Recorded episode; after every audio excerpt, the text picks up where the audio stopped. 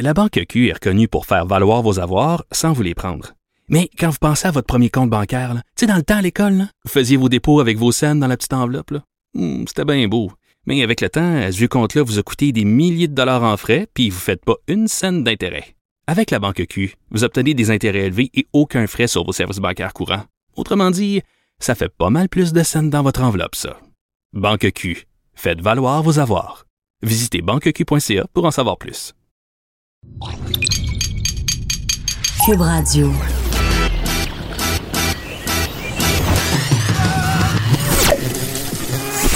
Pour elle, il n'y a jamais de mauvaise question. De 13 à 15. Les effronter. Avec Geneviève Peterson.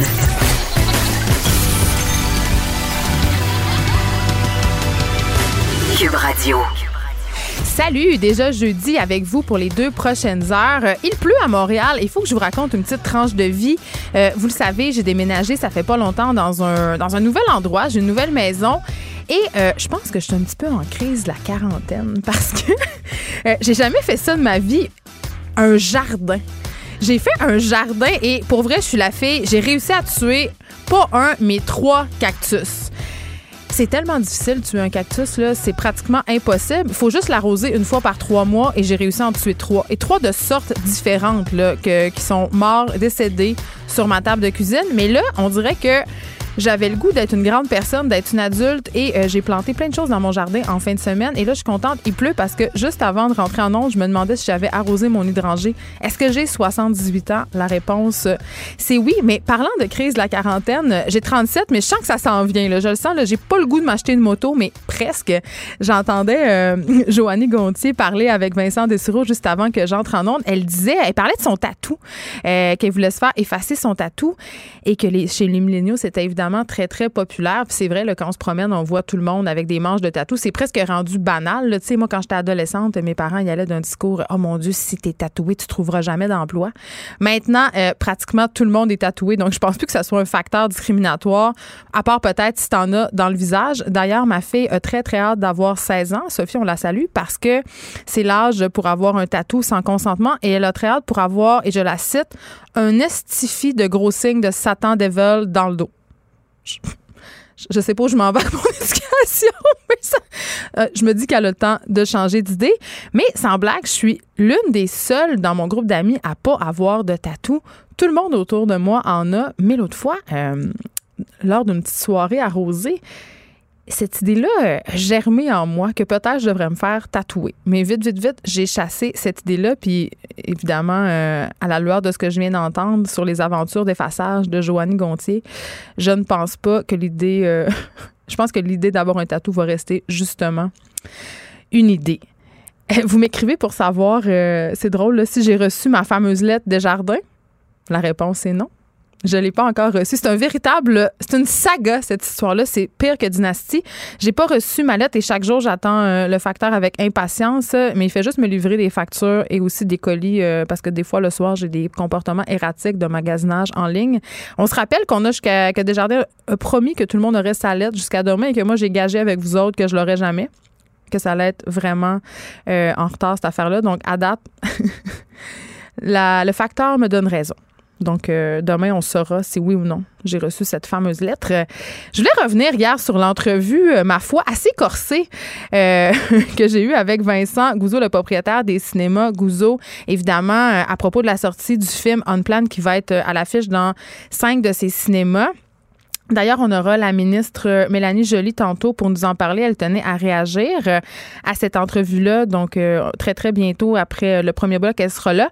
Mais je voulais parler de la réaction par rapport à cette entrevue-là, la réaction sur les médias sociaux. Et aussi sur le fait que souvent, j'ai l'impression qu'on écoute mal ou que ou c'est peut-être moi qui m'exprime mal, mais je, je voulais pas dire, en fait, je voulais pas que les gens pensent que je voulais empêcher que ce film-là soit vu.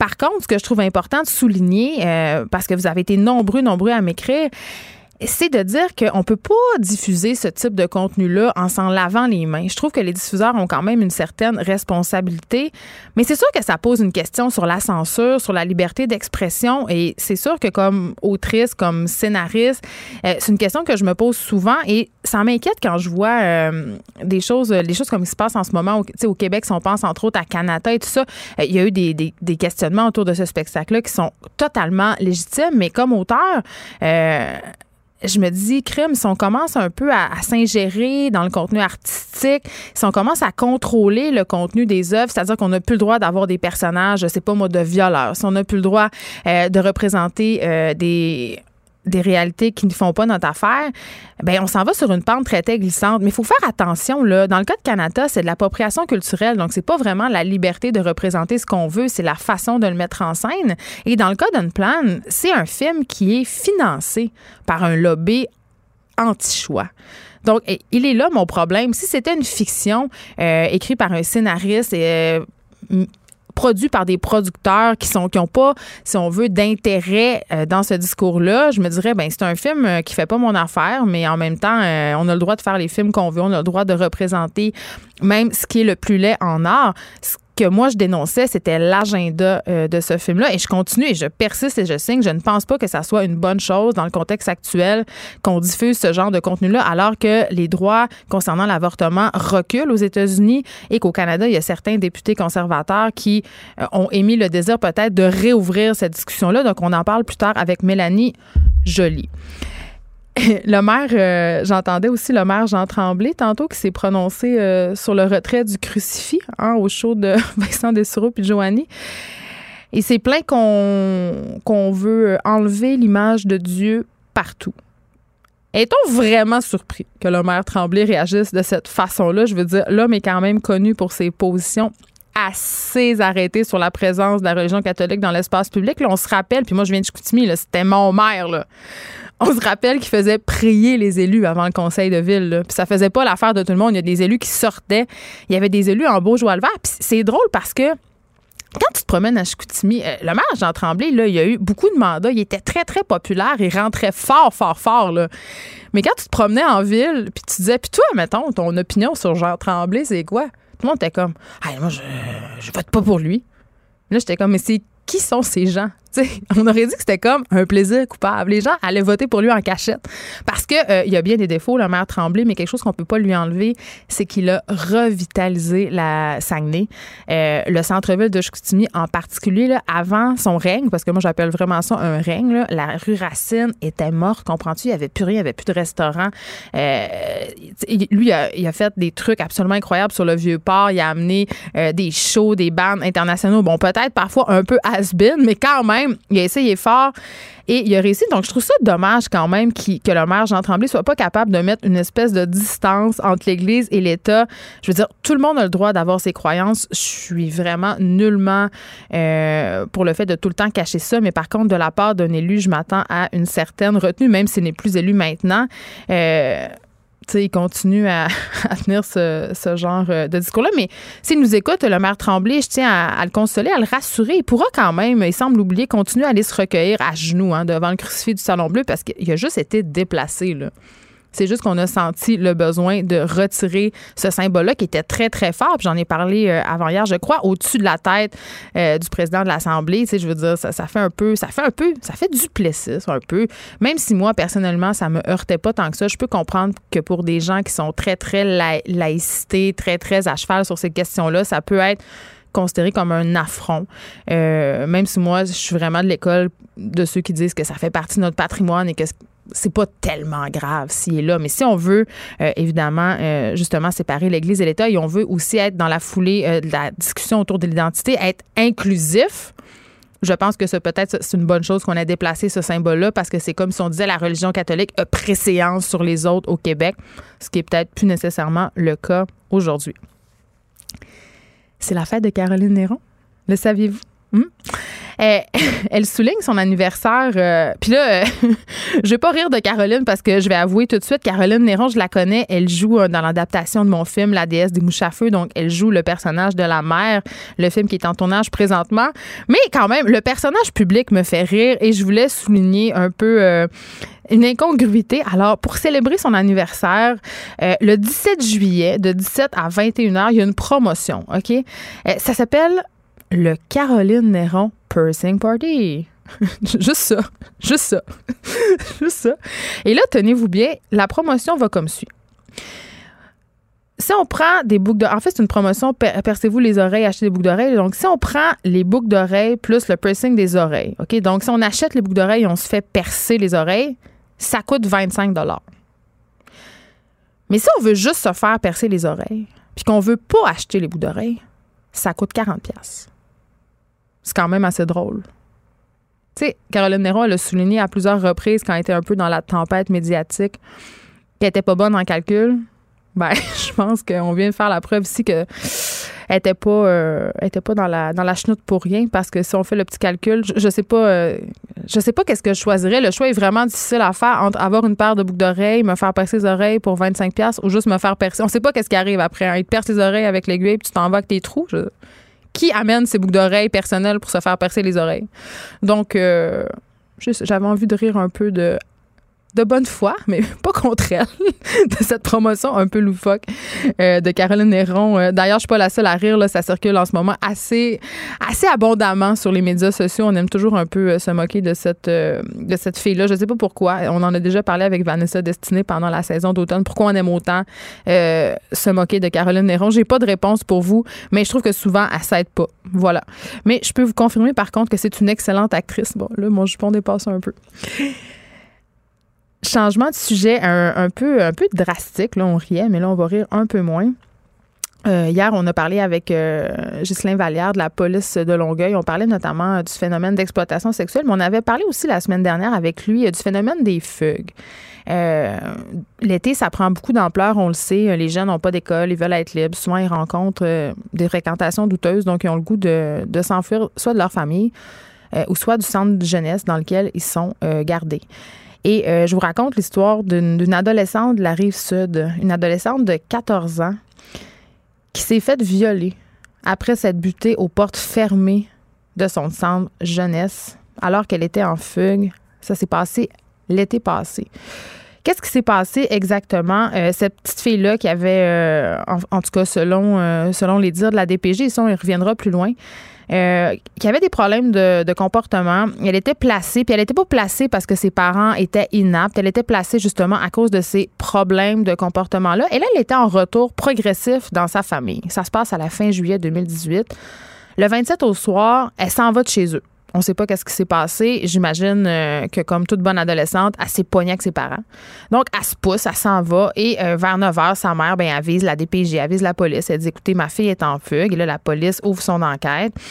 Et là, vers une heure plus tard, vers 22h10, la, la jeune fille en question, on se rappelle son âge, elle a 14 ans. 14 ans, elle appelle son centre jeunesse où elle habite normalement là et elle demande à, la travailleuse sociale en poste si elle peut y retourner, si elle peut revenir. Et là, tenez-vous bien, on lui refuse l'accès. On lui demande plutôt d'appeler ses parents et de rappeler le lendemain matin. La petite fille, évidemment, je ne sais pas qu'est-ce qui se passe dans sa tête. On se rappelle qu'elle a 14 ans, qu'elle est en fugue. Elle se fait aborder par un homme qui lui dit être un agent de sécurité. Elle lui dit, ben, je suis en fugue. Et elle se rend avec lui dans une ville, on ne sait pas c'est laquelle, c'est une ville qui est inconnue. Et là, il l'agresse sexuellement. Alors, on s'entend que le refus de cette travailleuse sociale-là a eu des conséquences assez graves. Et là, euh, évidemment, la grande patronne de la DPJ pour l'Est de la Montérégie, Catherine Lemay, euh, a réagi dans la presse. Elle a dit pour défendre un peu cette travailleuse-là, elle dit tous les jours, les intervenants marchent sur un fil de fer. Parfois, ils prennent des décisions qu'ils pensent être la meilleure, mais qui tombent du mauvais côté. Excusez-moi, là. Vraiment, là. Je comprends pas comment cette intervenante-là a pu penser que ça allait bien finir.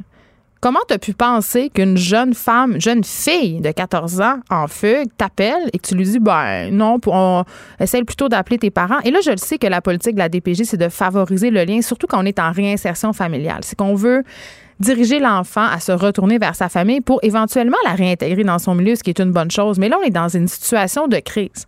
On est dans une situation où on a une jeune fille de 14 ans qui a le bon réflexe on se rappelle qu'on est une heure après sa fugue, pas 12 heures. Donc, elle, je sais pas qu'est-ce qui s'est passé dans sa tête, mais s'est probablement dit c'est une pas bonne idée, je vais appeler mon centre, je vais rentrer. Et là, on a une intervenante qui dit à la petite fille arrange-toi avec tes troubles, appelle tes parents, avec qui on suppose la relation est pas tellement facile. Et ça a eu des conséquences absolument funestes. Je veux dire, elle s'est fait agresser sexuellement. Cette petite fille-là qui, avait, qui était déjà enceinte, euh, puis dans l'article après, justement, on parle d'une petite fille qui a été euh, délocalisée euh, de sa famille 13 fois en un an. On l'a transportée littéralement comme une valise. Comme une valise. Elle a changé de place 13 fois. Vous essayerez ça, vous autres, être délocalisé, changer d'endroit, devoir vous réintégrer dans, un, dans une nouvelle place 13 fois en une année. Donc, c'est vraiment un, autre cas où la DPJ, malheureusement, est encore pointée du doigt avec une situation qui aurait pu être évitée. C'est vraiment un manque de jugement euh, de cette intervenante-là. Je ne sais pas comme qu'est-ce qui s'est passé dans sa tête. Et, là, je vous disais tantôt, euh, la DPJ. Euh, ça, je trouve ça assez particulier. C'est défendu. On parlait au début que cette fille-là avait des problèmes de comportement. Et la directrice de la DPJ euh, les décrit assez euh, dans le détail. Elle dit euh, qu'elle avait, elle se rappelle la tête contre les murs, elle avalait des pilules, elle s'automutilait, comme pour dire, puis ça, c'est ma libre interprétation, mais j'ai l'impression qu'ici, qu'on essaye de se dédouaner. Sais, qu'elle essaye de dire, écoute, cette petite fille-là, elle était pas facile, elle s'automutilait, elle se frappait la tête d'un mur, elle avalait des pilules puis des broches, fait qu'on savait plus quoi faire avec. Coudon, ils sont pas tenus au secret professionnel, ce monde-là. Je veux dire, cette petite fille-là, ça allait le journal. Je veux dire, il y a plein de gens aujourd'hui qui sont au courant de qu'est-ce qu'elle faisait, des problèmes qu'elle avait. Je trouve que ça s'apparente un peu au victim blaming. C'est-à-dire, cette petite fille-là qui était en détresse, qui avait des problèmes. Mais la réponse de la DPJ, c'est bien, écoutez, on essaie de faire du mieux qu'on peut. Les, les travailleuses sociales prennent les meilleures décisions, meilleures de leurs connaissances au moment où ils les prennent. Puis en même temps, mais cette petite fille-là, écoute, elle avait pas mal de, de problèmes de comportement, fait qu'on savait pas trop quoi faire avec slow cap, la DPJ. Vraiment, là, puis je l'ai souligné souvent cet automne, eh, les intervenants, pour la plupart, font un travail formidable, mais dans le cas de cette petite fille-là de 14 ans, ils l'ont vraiment échappé. Et elle s'est faite agresser sexuellement, violée, parce qu'on lui avait refusé l'accès à son centre jeunesse. Dire, c'est-tu juste moi ou?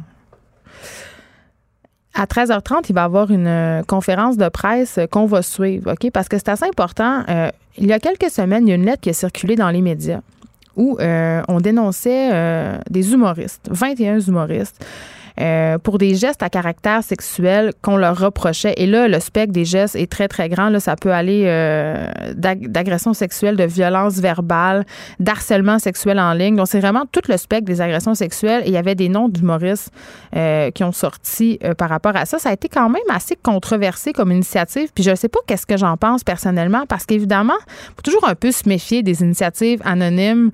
je ne veux pas parler de chasse aux sorcières parce que je trouverais ça trop gros. J'ai l'impression que dans le cas de cette lettre-là, les gens qui se sont concertés, qui se sont unis, euh, sont quand même solides. Euh, puis je nommerai pas de nom ici, euh, justement parce qu'il n'y a pas eu de procès. Moi, c'est plus ça qui me dérange, cette espèce de système de justice parallèle où on dénonce des gens et on, où on aurait envie finalement de leur faire leur procès sur la place publique. Mais en même temps, je peux le comprendre pourquoi ça se passe parce que beaucoup de victimes ont peu confiance au système de justice. Beaucoup de victimes ont l'impression aussi de ne pas être crues, de ne pas être écoutées.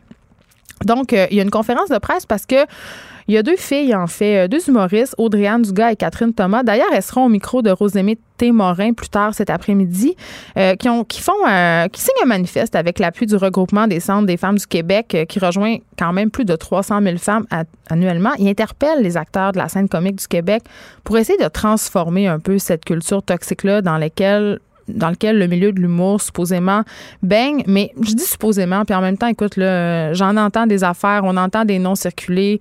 Je pense qu'il y a un méchant gros brassage qui doit se faire. Euh, puis je pense que l'affaire Gilbert Rozon a été une espèce de point de départ de ce grand ménage-là qui est souhaité euh, dans le milieu de l'humour. Mais voilà, ça sera à 13h30. On va suivre ça pour vous. Ils vont dévoiler euh, le contenu de ce manifeste-là.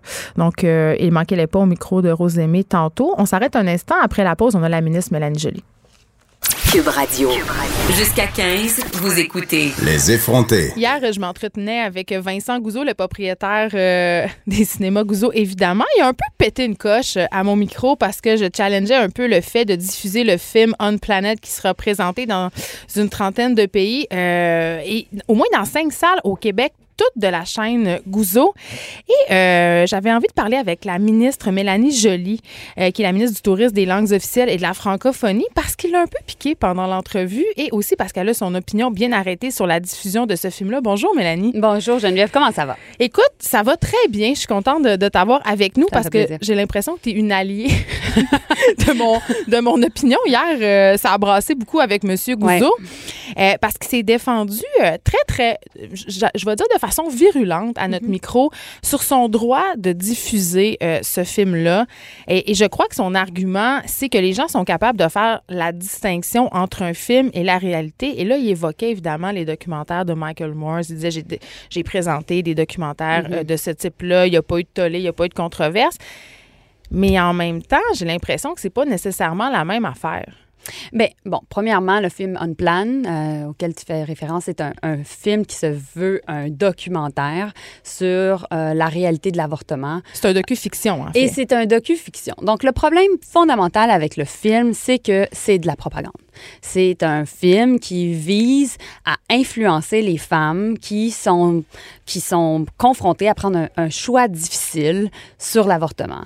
Et plutôt que de présenter des données, euh, plutôt que d'être basé sur la science, essentiellement, ça vise à influencer les femmes et, euh, je pense, à, euh, à faire en sorte qu'ils ne, qu'ils, qu'ils ne se fassent pas avorter. Oui, parce qu'on on sait que ce film-là est financé par des groupes religieux qui sont pro-vie. Excellent. Moi, j'aime mieux puis- dire anti-choix. Moi, j'aime mieux aussi dire anti-choix. Euh, parce que, essentiellement, c'est un film qui euh, est lié à l'extrême droite américaine.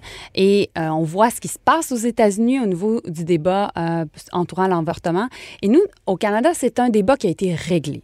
C'est une question, en fait, qu'on a réglée il y a 30 ans. L'avortement, en fait, est est disponible, doit être rendu possible. Et au final, ce qu'on veut, c'est que les femmes aient accès à de l'information véridique, basée sur des, des faits, sur de la science, euh, et qu'elles puissent prendre faire un choix éclairé, qu'elles aient euh, accès à un choix, un, choix qui va leur pouvoir, pouvoir leur aider au moment où vont prendre leurs décisions. Et, et, et, c'est ça, fondamentalement, qui est attaqué par ce film-là. Et c'est pour ça que moi, j'ai décidé de sortir, parce que en tant que femme interpellée par la question, euh, en tant que, que femme aussi qui veut soutenir les mouvements de femmes au pays qui sont préoccupées, bien, pour moi, il va de soi que euh, je veux dénoncer la situation et dénoncer ce que M. Goudzo fait et tous les conservateurs au pays. Monsieur Gouzeau a d'ailleurs fait allusion à votre sortie euh, hier en ondes. On va l'écouter. les personnes qui sont en train de réagir aussi fortement qui sont en train de réagir contre ce film-là pour l'instant, qui l'ont même pas vu dans certains cas, là, incluant la ministre Jolie qui m'a publiquement interpellé avec ça sur Twitter puis Facebook, soyons sérieux. Quand c'est pour parler de Netflix, puis c'est ton derrière qui est sur l'annonce que je vais mettre pour dénoncer ton incompétence, là, tu m'appelles au téléphone. Quand c'est pour quelque chose comme ça, tu trouves que c'est pas important de m'appeler, tu, me dénonces sur Facebook et sur ça. C'est pas, ça fait pas sérieux de la part de la ministre Jolie. Donc, euh, est-ce que vous avez une réponse? Sincèrement, Geneviève, j'ai-tu vraiment besoin de commenter? Je Moi, pense je trouvais ça juste drôle de le repasser. Parce que euh, M. Goudzo, en fait, euh, se retrouve à faire des attaques personnelles. La réalité, c'est que c'est pas un débat qui est personnel, c'est un débat qui est politique. M. Goudzo a décidé récemment euh, de, de- d'appuyer publiquement et de faire de la collecte de fonds pour le Parti conservateur. Au même moment où ça, ça se passe, il y a des députés conservateurs qui font la promotion du visionnement du film. Oui, en fait, euh, puis il a été question, euh, même avec euh, des politiciens d'ici, Maxime Bernier pour ne pas le nommer, de réouvrir la discussion sur l'avortement. Et ça, je trouve ça excessivement inquiétant. Et ce film-là vient ajouter de l'eau au moulin. Exactement. Et en plus, il y a eu un rallye récemment, il y a deux mois, sur la colline parlementaire à Ottawa. Il y a 12 députés conservateurs qui ont assisté à ce, à ce rallye-là de la droite, extrême droite, qui vise à empêcher les femmes à accéder, en fait, à l'avortement. Donc, c'était un mouvement euh, anti-choix. Et en plus, il y a une nouvelle candidate en Colombie-Britannique pour le Parti conservateur qui a dit que non seulement elle est en faveur, elle est, anti-choix, donc elle est contre l'avortement, mais elle est même contre l'avortement dans des cas de viol. Écoutez, on va vraiment loin. Et entre-temps, Andrew Scheer fait rien pour gérer son caucus et fait rien pour dénoncer la situation. Nous, au Parti libéral, on est clair. La position du premier ministre, ma position, elle est claire. On est en faveur du droit à l'avortement et on est en faveur du droit des femmes.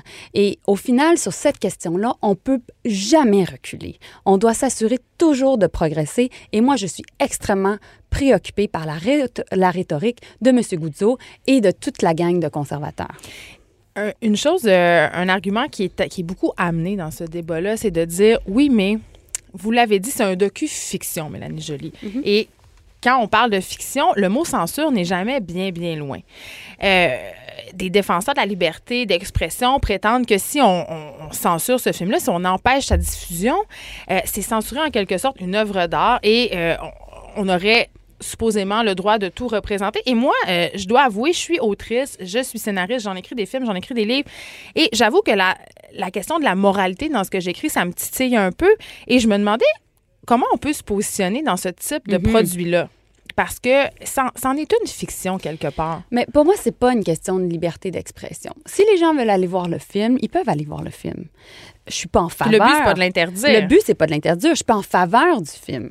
Ce qui me préoccupe, c'est lorsqu'on fait la promotion du film sur la base, en fait, euh, de, de valeurs morales. Et ça, c'est un choix politique. C'est ça que je dénonce. Et les diffuseurs ont une responsabilité, non? Oui, et c'est à eux de s'expliquer. C'est à M. Goudzo, à tous les diffuseurs, d'expliquer leur choix. Mais lorsqu'ils font ce choix-là, ils doivent être en mesure justement de le défendre.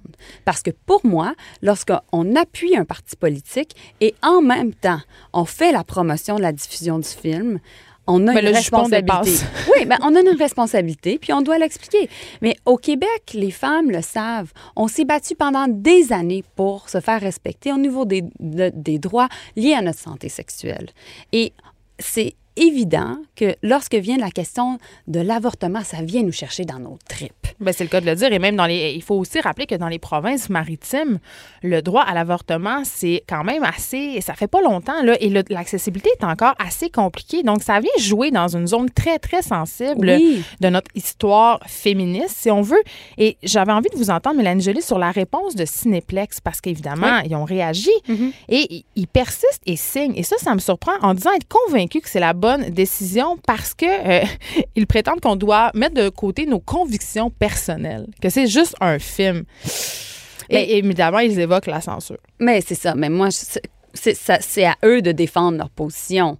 Moi, je suis pas là pour défendre leur position. Moi, ce que je vous dis, c'est que ce film-là a un objectif, un objectif clair qui est essentiellement de culpabiliser les femmes lorsque vient la question du droit à l'avortement et de présenter un docu-choc, un docu-fiction visant essentiellement à les influencer. Oui, parce qu'on là, parle quand même aussi de la fausse information. Là, on a des fœtus de 8 semaines qui ont l'air à des bébés qui vont leur pousser une dent. Là. Oui, ben là, c'est ça. Donc, euh, au final, ce qu'on se retrouve à faire, c'est euh, de, de, de, de porter tout le jugement moral qu'une femme, euh, d'imposer un jugement moral euh, qu'une femme devrait, euh, devrait avoir. Qu'est-ce qu'une une femme devrait faire d'un point de vue raisonnable dans, les situations, dans cette situation-là difficile? Et je pense que euh, ce qu'on doit faire, essentiellement, c'est d'informer de façon raisonnable pour s'assurer qu'il y ait un consentement éclairé les femmes au pays lorsqu'ils font face à des décisions difficiles, comme justement se faire avorter. Parce qu'une Parce- petite fille qui peut aller voir ce film-là, euh, une adolescente, et être profondément marquée, désinformée, ressortir de là avec des concepts erronés, une vision déformée. Oui. Et ça, c'est dangereux. Oui, c'est, et c'est préoccupant parce que lorsqu'une jeune fille se retrouve dans un, face à un choix difficile, ben c'est peut-être la décision la plus importante de sa vie. Et ça, ça me préoccupe énormément. On est là pour protéger des personnes plus vulnérables. Et moi, je m'attends à ce que les conservateurs au pays, et ceux au Québec en particulier, parce qu'on sait qu'il y a un consensus au Québec, dénoncent cette situation-là. Gérald Deltel, il est où sur cette question-là? Ben, je l'attends. Alain Reyes, il est où sur cette question-là? Parce que au final, il y a une élection qui s'en vient et les gens, les femmes au pays doivent savoir qu'est-ce qui est en jeu? Parce qu'on voit un peu partout, il y a une espèce de rhétorique de l'extrême droite qui est en train Mais de s'infiltrer. disons-le, pour vrai, Oui, qui les est en de la train de droite sont populaires. dans notre débat. Euh, parce que très souvent, on est influencé par ce qui se passe aux États-Unis, parce que, veux, veux pas, avec les médias sociaux, on a plus facilement accès à l'information qui, qui est générée là-bas. Mais ça, ça me préoccupe énormément. Et donc, dans les circonstances, que ce soit sur le droit des femmes, les, les droits, dans le fond, euh, des, des minorités sexuelles, des, des, des minorités LGBTQ2, c'est- un débat qu'on doit poser lors des prochaines élections pour que les gens sachent exactement pour qui et pourquoi ils votent. Et les conservateurs qui se sont fait effectivement bien silencieux. Euh, je rappelle que le collectif Riposte féministe, euh, qui décrit le film comme une pièce de propagande anti-choix dangereuse, va tenir une manifestation vendredi à 15h devant le mégaplex Marché Central où le long métrage va être présenté. Mélanie Joly, j'ai envie qu'on se parle. Hier, j'ai abordé un autre sujet à l'émission, les thérapies de conversion. Ah, c'est effrayant. Oui, Ottawa qui songe à criminaliser, ce qui est Ouais. une très bonne chose, mais qui demande quand même l'aide des provinces. Mhm. Mais c'est parce que nous, on veut s'assurer de respecter notre juridiction. Parce que tout, ce qui est en lien avec le droit criminel, c'est de nature fédérale. Mais tout ce qui est services sociaux, santé, c'est vraiment au niveau provincial. Et on a un problème parce qu'un autre conservateur, le premier ministre albertain Jason Kenney, qui est un ancien ministre conservateur sous Harper, euh, a décidé de ne pas intervenir sur la question des thérapies de conversion. C'est quoi une thérapie de conversion? C'est en fait essentiellement une thérapie qui vise à faire en sorte souvent qu'un enfant euh, qui aurait peut-être des tendances homosexuelles soit fortement influencé et psychologiquement euh, dé- Déprogrammé. déprogrammé. C'est l'homosexualité. On est de retour à l'homosexualité comme une maladie dont on peut se guérir. Exactement, comme si c'était lié à un problème psychologique que d'être homosexuel. Et, ça, et ça, Mélanie, c'est quand même, euh, c'est quand même très, très lié à cette montée de la droite dont on parlait. J'ai l'impression que les valeurs religieuses refont surface. Exactement. Et donc, ce qu'on fait, nous, c'est qu'on veut jouer notre rôle pour empêcher ces thérapies-là qui ont des conséquences catastrophiques. On, on a vu que plusieurs individus qui ont, qui ont subi ces thérapies de conversion-là, par la suite, euh, en- se sont suicidés. Il y a une augmentation du suicide par la à- suite à ces, à ces thérapies-là. qu'évidemment, on ne guérit pas. Et souvent, Et on en notre souffre. famille nous tourne le dos. Exactement, il y a des conséquences sociales, mais plus que ça, au final, ça peut détruire la confiance d'un individu en, lui-même, en elle-même. Et, euh, et, et donc, il y a plusieurs groupes homosexuels qui dénoncent cette question-là, même qu'en Alberta, suite à la position du conservateur Jason Kenney, il y a même une municipalité, euh, qui est St. Albans, a décidé d'empêcher la thérapie de conversion dans la municipalité parce qu'ils voyaient qu'il n'y a pas de leadership qui avait lieu au niveau de la province. Alors, face à ça, nous, on a dé- décidé de réagir et de, de pouvoir protéger justement les enfants qui, euh, qui pourraient subir euh, euh, des thérapies de la sorte. Et donc, essentiellement, c'est- vraiment... la réalité présentement, c'est que, comme tu le disais, Geneviève, il y a une, il y a une montée des, des- de la droite religieuse. Il y a des conservateurs au pays qui, pour des raisons de politique et de capital politique, veulent s'associer à ces positions-là et au final veulent faire en sorte d'influencer les politiques publiques qui sont prises par le gouvernement fédéral. Et ça, c'est extrêmement préoccupant. Mais Et les demande- gens doivent en, en être informés parce que souvent au Québec, on n'en parle pas beaucoup parce qu'on est dans notre bulle en français et on voit peu qu'est-ce qui se passe dans d'autres provinces. Mais, quand même, ces idées-là trouvent écho au Québec et je me demande pourquoi. Parce qu'elles sont de plus en plus populaires. On a parlé ici plusieurs fois aussi de la montée des groupes politiques de droite euh, dans la région de Québec, notamment euh, tout le débat sur l'avortement euh, qui refait surface, la question sur l'identité aussi avec le, le projet de loi 21, la loi 21. Euh, ces idées-là qui, qui, qui étaient assez impopulaires il y a une dizaine d'années trouvent soudainement oreille. Tu sais, Et ça, je trouve ça préoccupant. Ben, je pense qu'en tant que femme, Geneviève, ce qu'il faut se dire, c'est que les droits des femmes, on peut jamais les prendre pour acquis. Et les batailles que nos mères et grands-mères euh, ont, euh, ont faites, ben nous, on doit ces luttes-là, on doit les poursuivre. Parce que les conservateurs veulent nous ramener à une époque qu'on veut pas vivre. Ben, ils veulent nous retourner dans notre cuisine. Vincent Gouzeau l'a presque dit. Ben, c'est ça. tu sais, c'est comme. c'est- c'est c'est hallucinant d'entendre ça. Et, et donc, dans les circonstances, je pense qu'on a un rôle euh, de contrer les trolls qu'on peut voir sur les médias sociaux, euh, de contrer cette espèce de rhétorique de dire c'est une question de liberté d'expression. T'en as beaucoup, Euh, toi, des trolls, Mélanie Joly, sur les médias sociaux? Ça fait partie de la réalité d'être une politicienne, Geneviève. Et j'imagine que toi aussi, parce qu'en tant qu'animatrice. Mais Oui, mais je sais pas, j'avais envie de te demander, euh, Oui. Je- je- tu m'ouvres la porte puis je, je la prends. Est-ce que tu as l'impression que ton apparence physique, parce que tu es une jolie femme, puis on t'en a souvent parlé, tu être bien écœurée, là, mais je t'en parle quand même, est-ce que tu as l'impression que ça influence négativement la perception des gens, c'est-à-dire qu'on a l'impression que tu es moins intelligente ou moins compétente? Ben, Je pense qu'il y a toujours des stéréotypes associés à tout. Euh, puis, euh, puis au final, je pense aussi qu'il y a peu de femmes encore qui ont eu des, des rôles de leadership en politique. Et un des grands défis que j'ai eu à date dans ma carrière, c'est d'être en mesure de trouver des mentors pour pouvoir, euh, pouvoir euh, m'aider à, progresser parce qu'il y en a peu de, de, de- modèles. Et, et rapidement, après euh, la campagne à la mairie de Montréal, ce que je me suis rendu compte, c'est qu'il fallait que je le crée, mon propre modèle. Il fallait que j'aide d'autres femmes comme moi qui faisaient de la politique à être en mesure d'avoir confiance en elles, de ne pas se sentir anxieuse et de juste créer des nouvelles formes de leadership en politique qui sont différentes de celles que les hommes peuvent avoir. Oui, mais Et- ah, c'est ça. Mais attends, si moi, on donne jamais des ministères très importants aux femmes? L'économie, là. Il y en a eu très peu, là. Tu sais, Ouais, hein, on- nous, on est bonnes pour le ministère de la Famille, le tourisme, les langues, hein, tout ça. Mais les affaires de- de- importantes, là, hein? Non, ça, c'est les gars. Bien, Geneviève, je pense que ça va arriver. J'espère. Euh, puis je pense qu'on a aussi des, des bons modèles. là. Tu sais, quand, quand tu regardes, on a quand même une, une bonne ministre des Affaires étrangères, on a quand même euh, des ministres fortes, on a un, un cabinet paritaire. Mais au final, euh, les femmes, on est bonnes pour se battre. On est bonnes pour être en mesure de défendre nos opinions. Et on a besoin des hommes aussi. euh, dans, le fait d'établir notre crédibilité. Et à date, dans ma carrière, euh, oui, ce sont des femmes qui m'ont aidée, mais beaucoup des hommes. Et, et en ce sens-là, c'est ensemble qu'on peut tous progresser. Et moi, ben, je trouvais ça important de sortir sur la question de l'avortement parce que ça fait partie de mon engagement politique de défendre la question euh, du droit à l'avortement, du droit des femmes et, et au final, de s'assurer que jamais on puisse reculer. En terminant, euh, Mélanie Joly, tu vas faire une annonce euh, cet après-midi à 15 h au Musée des Beaux-Arts. Tu vas annoncer des investissements qui visent à soutenir l'industrie touristique du Grand Montréal. Et Oui. pour faire rayonner notre beau Québec à l'étranger. Oui, c'est ça, c'est ça l'objectif.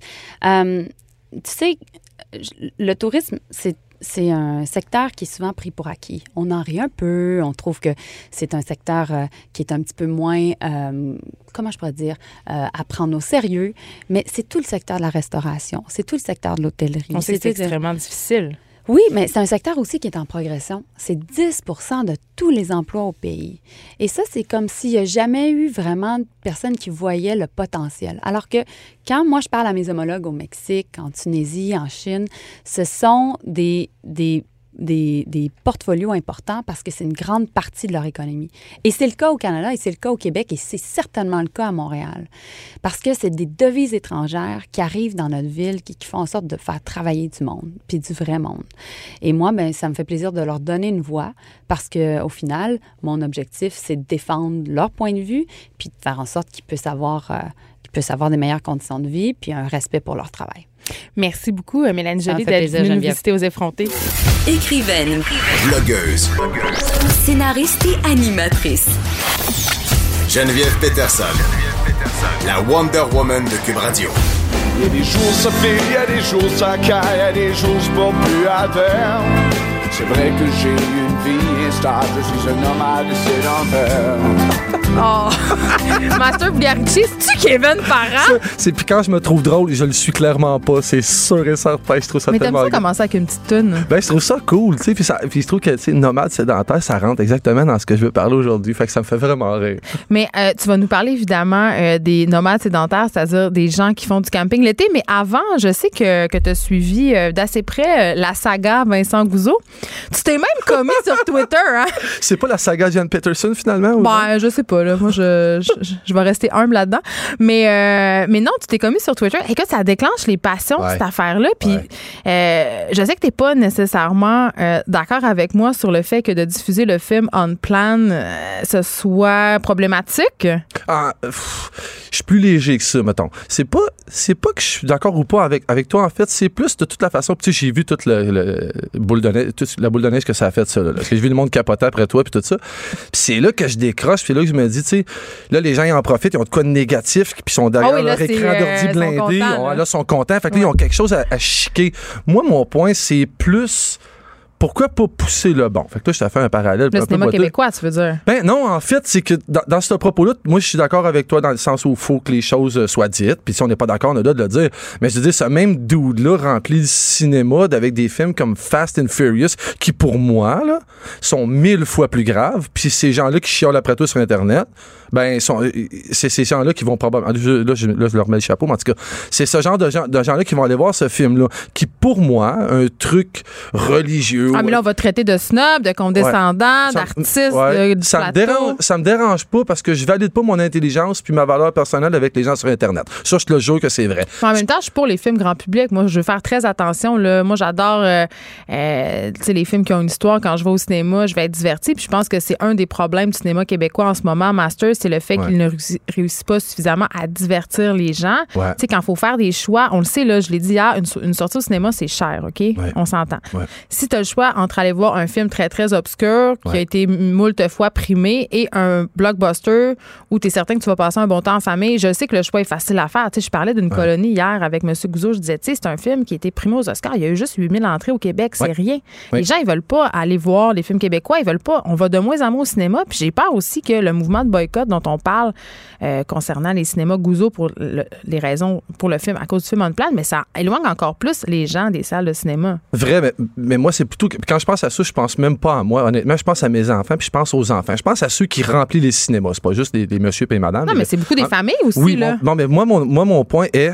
Les les familles iront pas voir ce film-là avec leur enfant. Puis mon, Ben, J'espère. Non, mais, non, Avec mais- leurs adolescentes, par exemple, t'as peu, là. Bon, mais attends une minute. C'est là où j'ai un problème, c'est que ces mêmes gens-là qui chialent contre toi sur Internet vont aller voir un film qui est consommé à 90% par des enfants, un genre que Fast and Furious. Puis y a quelque la chose promotion fait- d'aller vite. Voilà. Puis ça, ça me fait peur parce que le gars, il a sa Honda Civic dans sa cour, puis il va le mettre le 10 000 piastres dessus pour qu'elle roule plus vite puis faire l'épaisse à la route. Ça, ça me dérange. Mais Moi, mon point est à tous les haters qui sont sur Internet qui chialent après toi, j'aimerais ça qu'ils m'écrivent, ça me dérange pas. Euh, c'est quand la dernière fois que t'as encouragé euh, le cinéma beau bien pour un, un truc de répertoire? Moi, c'est là où j'ai la misère inter- avec Internet, c'est quand... là, mais attends, Master, c'est pas tous les gens qui nous écoutent qui habitent Montréal et on sait qu'en région, avoir accès aux films québécois, aux films d'auteur, ça peut devenir un problème. Quand Oui. le cinéma local, mettons, Ouais. a juste deux salles, Oui. c'est sûr qu'il va choisir des films qui vont rentabiliser sa salle. On les comprend. Mais c'est pas, pas une coopérative. C'est une entreprise à lui. C'est son cash à Ben lui. Puis moi, mon point sur Twitter, le tweet que j'ai fait, c'est, c'est vraiment simple. Si vous avez un problème avec Gouzeau ses affaires, c'est vraiment, vraiment facile. Vas-y, juste pas. Puis si, en ce moment, ce qu'il fait, parce que bien des gens, j'ai vu dans les commentaires que les gens, ils disent qu'il il fait un show de boucan pour faire du Ben, marketing. c'est de la bonne. Ouais, mais arrêtez d'y répondre, puis arrêtez d'y parler parce que Ah, il vous appelle répondez. les gens personnellement. Ben, il appelle les gens Ouais. sur Facebook, ça me Oui. fait capoter. Mais non, moi, je trouve ça extraordinaire. Il est drôle. Puis, ben, je m'excuse, il en tout cas, de ce côté-là, Il je trouve- il est brillant. Mais, mais tu sais, en même temps, Master, euh, je ne sais pas comment M. Gouzeau aurait réagi, mettons, si on, a- si on avait présenté un docu-fiction dont le message, c'est que tous les Italiens sont des crosseurs. Tu parce que c'est Ouais, ça, là. C'est Ouais. ça, une plan. C'est Ouais. un film qui a un agenda, qui véhicule de la fausse information, qui peut avoir une influence réelle sur la perception des gens face à un sujet très important, l'avortement, sur le droit des femmes à disposer de leur corps comme elles l'entendent. Je veux dire, Yes.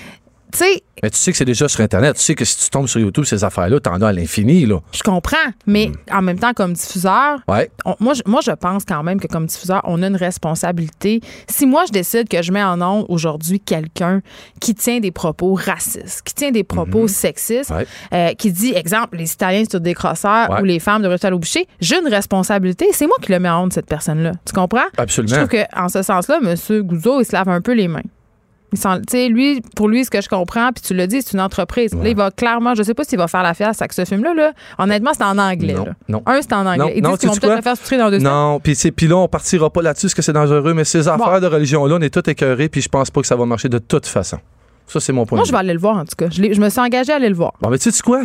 On va y aller ensemble! Je suis-tu malade? Je vais pas là au cinéma Gouzo, moi. Je vais pas là. Hey, mais. euh, Je vais pas là. c'est- ben, c'est une expérience en soi. Laisse-moi te le dire. Voilà. Moi, euh, moi je l'aime pas cher, mon popcorn. Donc, Whatever. se construire un palace au terrain de camping, Master, ça, ça me parle. Sais-tu pourquoi? Ouais, vas-y. Parce que moi, j'ai grandi au Saguenay-Lac-Saint-Jean et sur le bord du Lac-Saint-Jean, il y en a beaucoup des campings de ce type-là. Explique-nous un peu c'est quoi. Parce que là, tu dis, on dit ça, des palaces en camping, puis les gens, dans leur tête, les- le camping, pour eux autres, c'est une tente à quatre piquettes. J'ai- un ami qui m'a invité. Ça faisait vraiment longtemps. Puis là, on va commencer pour mettre les, les pendules à l'heure. J'ai 45 ans. Toute ma vingtaine, j'ai fait du camping sauvage. L'hiver, l'été, j'étais bien top. T'es un gars de plein air. Un, un vrai de vrai. Puis là, là, ça paraît bien. Puis je l'avoue, je ne le suis plus. Je l'avoue, j'aime pas ça coucher à terre. J'aime pas- vieux. Ah ouais, ouais, j'ai- j'aime pas ça me réveiller dans un sleeping bag tout tremble. Mais c'est même pas de ceux-là que je veux parler. Puis je veux pas parler non plus. euh, tu sais, j'ai déjà débarqué moi à Saint-Irénée dans les Hautes-Gorges, aller faire euh, canot camping. C'est malade. Je parle, no- je veux pas parler non plus de tous les gens qui vont visiter le Québec, le Nord, Sud-Est, Ouest pour aller Parce faire. que ça, on est pour ça. C'est malade comment ça c'est cool économiquement tout ça, mais aussi pour connaître d'où on vient. Ça, je trouve ça extraordinaire. C'est pas de ça que je veux parler. Moi, je veux parler des campings qui sont plantés sur le bord de la 20 Mais là, ou de la comment ça 40. s'appelle, le camping arc-en-ciel? C'est quoi? ah, y en a- il y en a- écoute, il y en a des épique. milliers au Québec. Ouais. Les gros, c'est évidemment, moi, dans, mon- dans ma région, tu as le, lac des- le camping des lacs des Pins qui est, qui est assez fort. Tu as le camping choisi qui est très fort à. Rigaud. C'est la. Écoute, j'ai un ami qui m'a invité. Puis ça faisait très longtemps que j'étais- allé. J'ai tellement pogné de quoi, là. Puis là, c'est pas, c'est zéro sarcastique, c'est pas condescendant. J'ai vraiment, euh, socialement pogné une affaire. Il y a des gens qui ont des entrées Ben oui, en asphalté. asphalte au camping qui loue l'été. Il y a des gens, tu sais, moi, moi, je viens de l'époque où quand tu étais vraiment accro camping, tu avais une clôture faite en, en restant de, de, de bouchons de bière. Tu sais, tu te faisais ça, tu te ramasses. Là, les gens, là, ils ont le Wi-Fi, le LTE. Ils sont- et Quand je suis arrivé, il y avait un gars qui a 60 pouces. Non, il y a- il y a- Attends, avec sa 60 c'est luxe, pouces, là. assis dans un lazy boy. C'était intense, là. Moi, ça m'a fait. J'ai fait comme. Attends un peu, mais pourquoi? Parce que là, ça, évidemment, j'étais un peu coupable. Parce que là, je me sentais un peu coupable. Parce que là, je vois le parc, je vois. C'est c'est malade, c'est les glissades d'eau, là, au lac des Pins. Tu comprends pas la piscine, là. tu comprends. Non, tu comprends pas. C'est fou. Là, je me dis, attends un peu. Moi, ça serait peut-être le fun, tu sais, pour mes enfants, parce que là, évidemment, j'ai fait un peu de recherche. Je me dis, pourquoi le monde Hey, font t'as un ça? peu, là. T'as trouvé ça hot? T'étais comme, j'ai Ben, envie de vivre ça. Non, mais dans le sens où, dans le fond, c'est trippant pour le côté social, tu sais, d'aller rencontrer du. C'est du. C'est des étranges, là. Tu connais personne. Mais tout le monde se connaît, c'est comme les petits villages, les mêmes à chaque année. Ça vient, mais ces campings-là grossissent, c'est épeurant, là.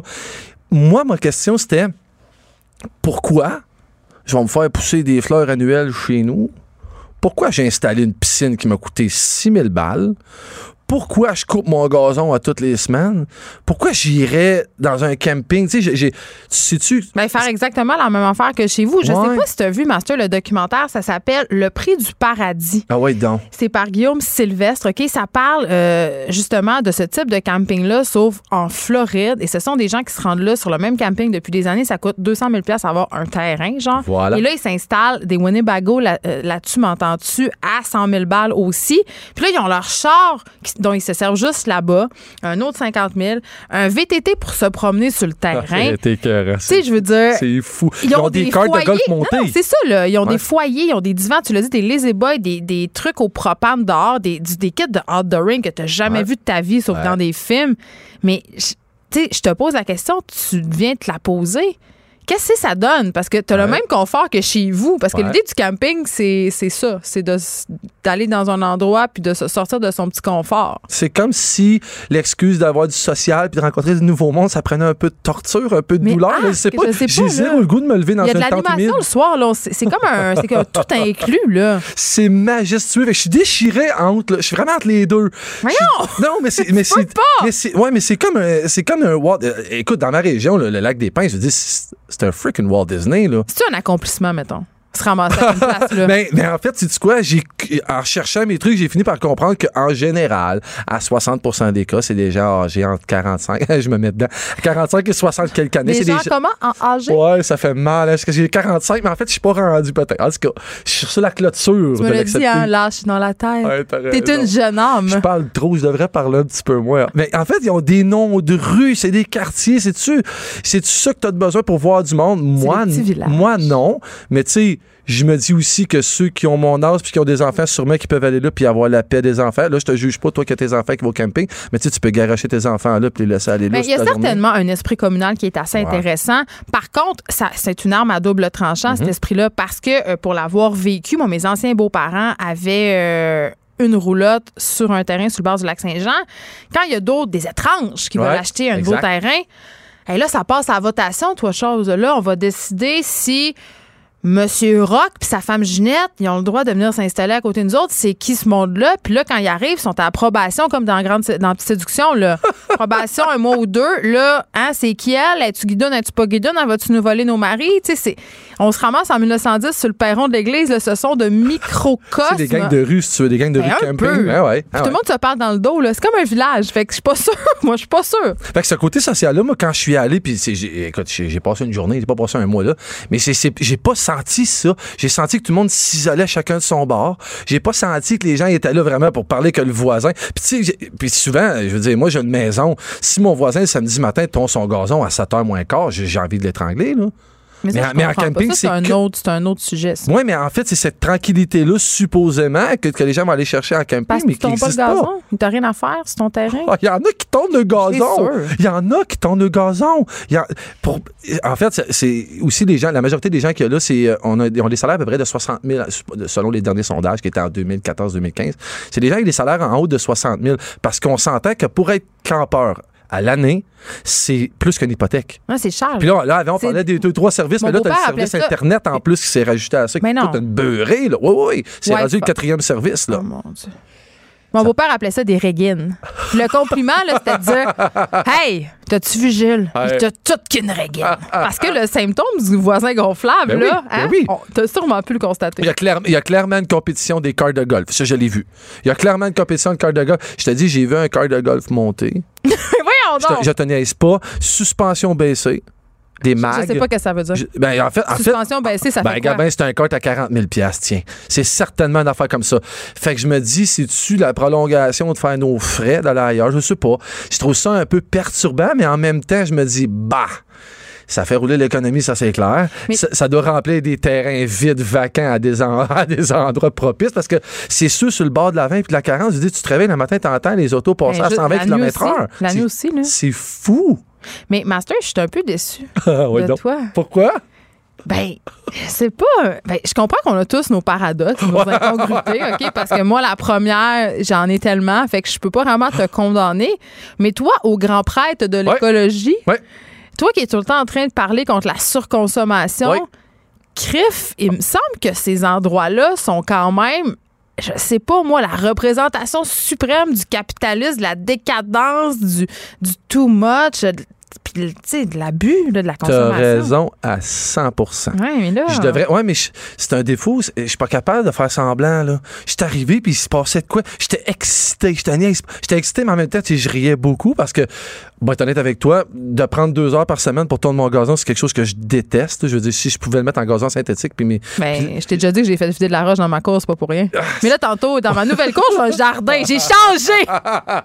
J'ai changé. si tu voyais comment j'ai manqué mon jardin. Fait qu'en en même temps, dans tout ça, c'est quoi? Ça prend du temps.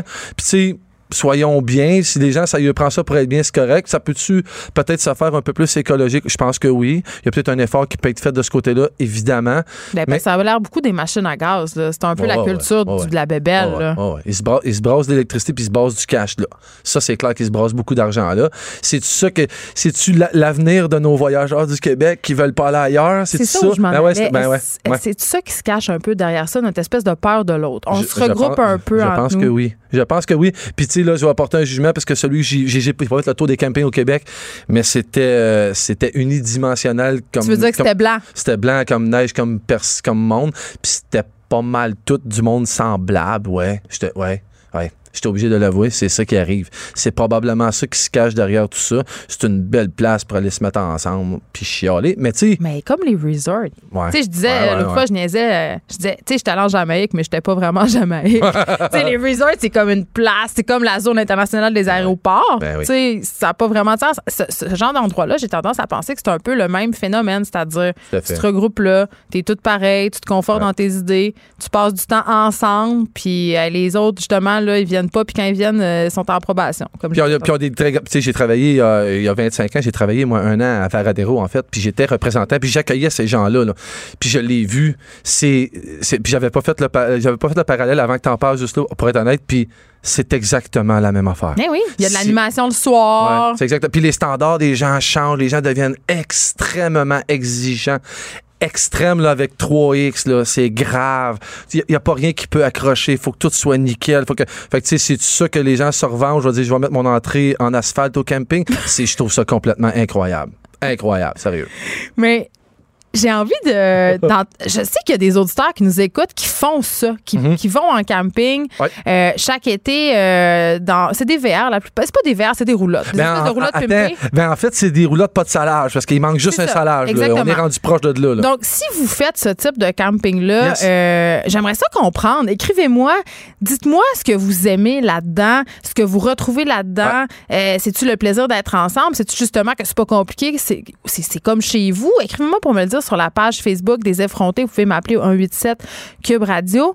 Une chose est sûre, euh, mais je suis à la même place que toi. J'y allais souvent visiter Ouais, mes je beaux-parents, je trouvais pas. Je veux dire à tes auditeurs de le faire positivement. On l'essaye. Là. J'ai l'air d'un pelleteux de nuages, mais on l'essaye, contrairement à hier. Fait que les gens qui ont des commentaires à donner, puis tout, tous les positifs. mais Ceux qui moi, ont quoi je de bon à dire. Les gens, non, mais les gens qui vont vouloir appeler pour juste crier puis dire de la boîte, là, moi, moi j'y veux pas. Moi, ça m'intéresse pas. Non, mais moi, Non. j'ai envie de. Vraiment, je suis vraiment réellement intéressée à savoir pourquoi. Parce que les, les fois où je suis allée chez mes anciens beaux-parents passer du temps à leur camping sur le bord du lac Saint-Jean, je suis à la même place que toi, Master Bugarici. J'ai, Ouais.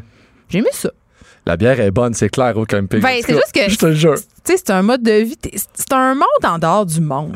Mais je trouve. que c'est ça que les Ben, gens- j'aime- J'aime beaucoup mieux profiter de ma cour. En, en conclusion, pour, ma part, j'aime beaucoup mieux profiter de la cour que j'entretiens à l'année, cette piscine-là, euh, d'avoir mon monde à moi qui vient.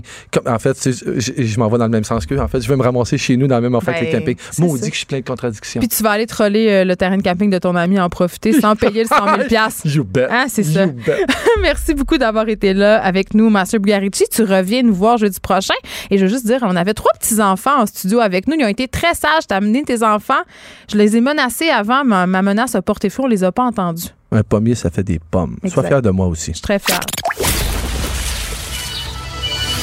De 13 à 15. Les effrontés. Deux heures où on relâche nos bonnes manières. Après tout, on est en vacances. C'est une véritable saga qu'on a lancée à Cube Radio concernant euh, cette histoire avec Vincent Gouzeau et le film Homme Plan. Et on avait la ministre Jolie euh, il y a quelque peu qui interpellait euh, Alain Reyes et il disait, il a répondu sur Twitter, écoutons, allez voir ça. Est-ce qu'on aura un tweet fight entre Mélanie Jolie et le Parti conservateur? Ça a bien l'air parti pour ça. Il se laisse pas manger la laine sur le dos. C'est un très long tweet, donc je vous le lirai pas. Ça, il va, c'est un 1 de 2. Là. On s'entend là, quand on, on fait deux messages séparés sur Twitter, c'est quand on explose le nombre de caractères. Donc, euh, c'est assez intéressant à suivre. Euh, Il s'en laisse pas imposer. Euh, notamment, il l'interpelle en disant qu'il aurait aimé mieux l'entendre sur les problèmes frontaliers, leurs déficits, les problèmes éthiques, les conflits avec la Chine, les hausses de taxes, plutôt que sur ce sujet qui, dans sa tête, est réglé depuis longtemps et qui ne sera pas rouvert. Donc, je trouve ça quand même assez intéressant euh, que le Parti conservateur s'avance de la sorte. Il va même jusqu'à dire que leur leader ne laisse aucun doute sur le sujet. I beg to differ, comme on dit en bon français. Mais bon. Comme à chaque jeudi, c'est le, le segment potin de l'émission. Et le coup de théâtre, ce n'est pas Caroline J. Murphy, la grande papesse des potins, qui sera avec nous. C'est Frédéric Guindon, qui est producteur de contenu au sac de chips, mais qui est ferré quand même en potin, pas rien qu'un peu. Bonjour Frédéric, c'est la première fois que je te reçois à C'est la l'émission. première fois que je viens parler avec toi Je suis très contente. Je suis très Euh, contente. J'étais déjà venu parler une fois à Benoît Dutrisac le matin. Ah, on parle pas de ça. lui, pas le l'été. OK. c'est une blague, je l'aime. Euh, mais c'est ça. Donc, tu viens nous faire des potins. Et là, euh, comme à chaque fois, je suis pas au courant. C'est comme des surprises. Ben, avant de se lancer dans, le- dans les potins profonds, je veux savoir, est-ce que tu suis des influenceurs et des influenceuses Ben, sur le clair. Instagram? J'en ouais? suis vraiment énormément parce que j'ai écrit un film sur le sujet. C'est vrai Donc, un ça film me- que j'ai hâte de voir, d'ailleurs. Oui, ben, je. Ah, est-ce que je me plug? je me plug. Plug-toi, il mais sort, après ça, il sort le continue. 23 août. Ça s'appelle Fabuleuse, mais évidemment, j'ai dû en suivre plein. Euh, J'étais dans le vortex des influenceurs pendant presque deux ans. D'après toi, si tu es une connaisseuse, Mm-hmm. laquelle des personnalités québécoises Instagram est la plus suivie, a le plus d'abonnés? Elisabeth Rio. T'es fort! Ben, c'est sûr. C'est sûr. Elle a un bravo. point, je crois qu'elle a 1,4 million d'abonnés. Ben, t'as- pas les chiffres à date. T'es Non. à 1,8 million Oh, elle a ça. Hey, ça fait euh, quand même, euh, ça fait pas longtemps qu'elle était à 1.4, je pense que c'est l'année dernière. Donc, euh, et puis sa marque aussi de maillot en a beaucoup. Tu sais, elle a quand même plusieurs comptes, puis ça marche ses affaires. Tu- Tu me voles mes potes, c'est épouvantable. Désolée. En fait, non, la raison pour laquelle je veux te parler de ça, c'est que hier, on a publié un article sur le sac de chips qui s'intitule Les 21 personnalités québécoises Instagram avec le plus d'abonnés. Et euh, donc, notre euh, collaboratrice Simone Fortin a dressé ce- cette liste-là, les 21. Et euh, je voulais faire avec toi un petit retour là-dessus sur les cinq premières Je positions. sais pas si tu veux savoir vraiment ce que j'en pense. Ben oui, je veux le savoir, Geneviève. Ben, vas-y, vas-y donc, là. euh, parce que je- moi, je, je dois, je dois t'avouer, je l'ai lu, l'article, là, oui. puis j'ai vu c'était qui les 20, puis ça m'a un peu découragé. Ah ouais, hein? Ouais. Mais les, les 20, ça, ça tient pas compte, par contre, des, des actrices ou des chanteurs. Non, c'était vraiment les influenceurs. les, les influenceurs. En cinquième position, Madiba, le YouTuber, avec 475 000 abonnés. En quatrième position, c'est Alex Santomo, euh, une jolie demoiselle qui a un million d'abonnés. Mais lui, tu te avant, je, je connais même pas qu'est-ce qu'il fait. Il est sur Euh, YouTube, mais il fait quoi? C'est quoi ses vidéos? C'est une C'est bonne rien? question. Il, ça. parle, il parle-tu de, de sa Il parle, routine? il parle de jeux vidéo, il parle OK, de... fait que c'est un, gamer. OK. Ouais, pas juste un gamer, mais il parle de, de la vie, il fait de l'humour, il fait des sketchs, et OK. il y a du contenu. D'accord. Ben, c'est ça, parce que moi, j'avais l'impression que dans la pas liste tant des 20. que ça sur Instagram. Oui, surtout sur YouTube. C'est ça. C'est- une, Mais- une pub- une publication de en temps. J'avais l'impression, Frédéric Guindon, de, que c'est plate à dire, puis je veux pas faire de slut shaming, mais dans cette liste-là, il y avait beaucoup de beaux bébés. C'est en vrai. petite tenue. C'est vrai. Puis même les messieurs qui sont là sont beaux aussi. Là. Ben oui. Oui. J'ai dit des beaux bébés en Ça petite tenue. C'est pas genré, madames. cela, C'est là. vrai. Non, non, t'as raison. En troisième position, Claudia Tian ou Tian, c'est rare On que je prononce pas. son On nom. hein, sait je- pas. on- On- Elle a aussi un million d'abonnés. En deuxième position, Marc Fitt, un beau monsieur qui. Oui. Est-ce qu'il fait du fitness? Ouais, je pense pas que c'est son vrai nom. Incroyable. Ouais. Euh, il fait du fitness, OK. euh, il y a du conditionnement physique, de la mise en forme. 1,4 million d'abonnés. Et en première position, parce que tu es une experte, tu l'as eu, c'est Elisabeth Rio avec 1,8 C'est million ses fesses d'abonnés. qui sont en première position, c'est pas elle, je pense. L'ensemble de son œuvre. Qui se résume pas mal à ses fesses. Elle a tout Il y a pour toutes elle. sortes de rumeurs sur ses fesses, hein? Ah, j'écoute, je connais pas. Je, je, je suis pas dans le milieu des rumeurs des fesses. T'es pas dans le milieu des rumeurs, puis tu viens me Non, faire une chronique je suis de pas dans- potin? Je suis pas dans le milieu de des rumeurs de fesses d'Elisabeth Rio. Toi, ce sont seulement des potins véridiques. Ouais, voilà. OK. Le- les nombres d'abonnés, les statistiques, ces choses-là. Mais les gens sont jaloux. Écoute, les gens, évidemment, sont jaloux de la shape absolument de rêve d'Elisabeth Rio, qu'on a vu quand même se modifier beaucoup avec les années. On suppose qu'elle a quelques interventions, j'ai rien contre ça. Mais euh, les, les madames fâchées contre ses fesses disent Elle prend du gras de sa taille, puis elle se réinjecte dans les fesses. Puis ça, je trouve ça très, très drôle. Ah, ça, c'est drôle. je suis sûre qu'elle On fait enlève pas une ça. place pour en mettre à un autre. Ben, je pense que c'est plus Photoshop qui Ouais, fait la job ouais. en, ce qui, en ce qui la concerne. Écoute, on- on Mais on va y attendre- enlève rien. Elle a un très beau corps et euh, elle a le droit de se le montrer. Moi, je suis Et- juste inquiète pour la suite des choses. Ben oui, puis en plus, elle, elle sait bien mettre en valeur ses maillots Waka Ouais, et ses sous-vêtements bambou. C'est ces marques euh, Ah oui. qu'elle possède et que, voilà, c'est une Puis elle fait vitrine bien pour les elle. choses parce que elle, utilise la stratégie Ricardo.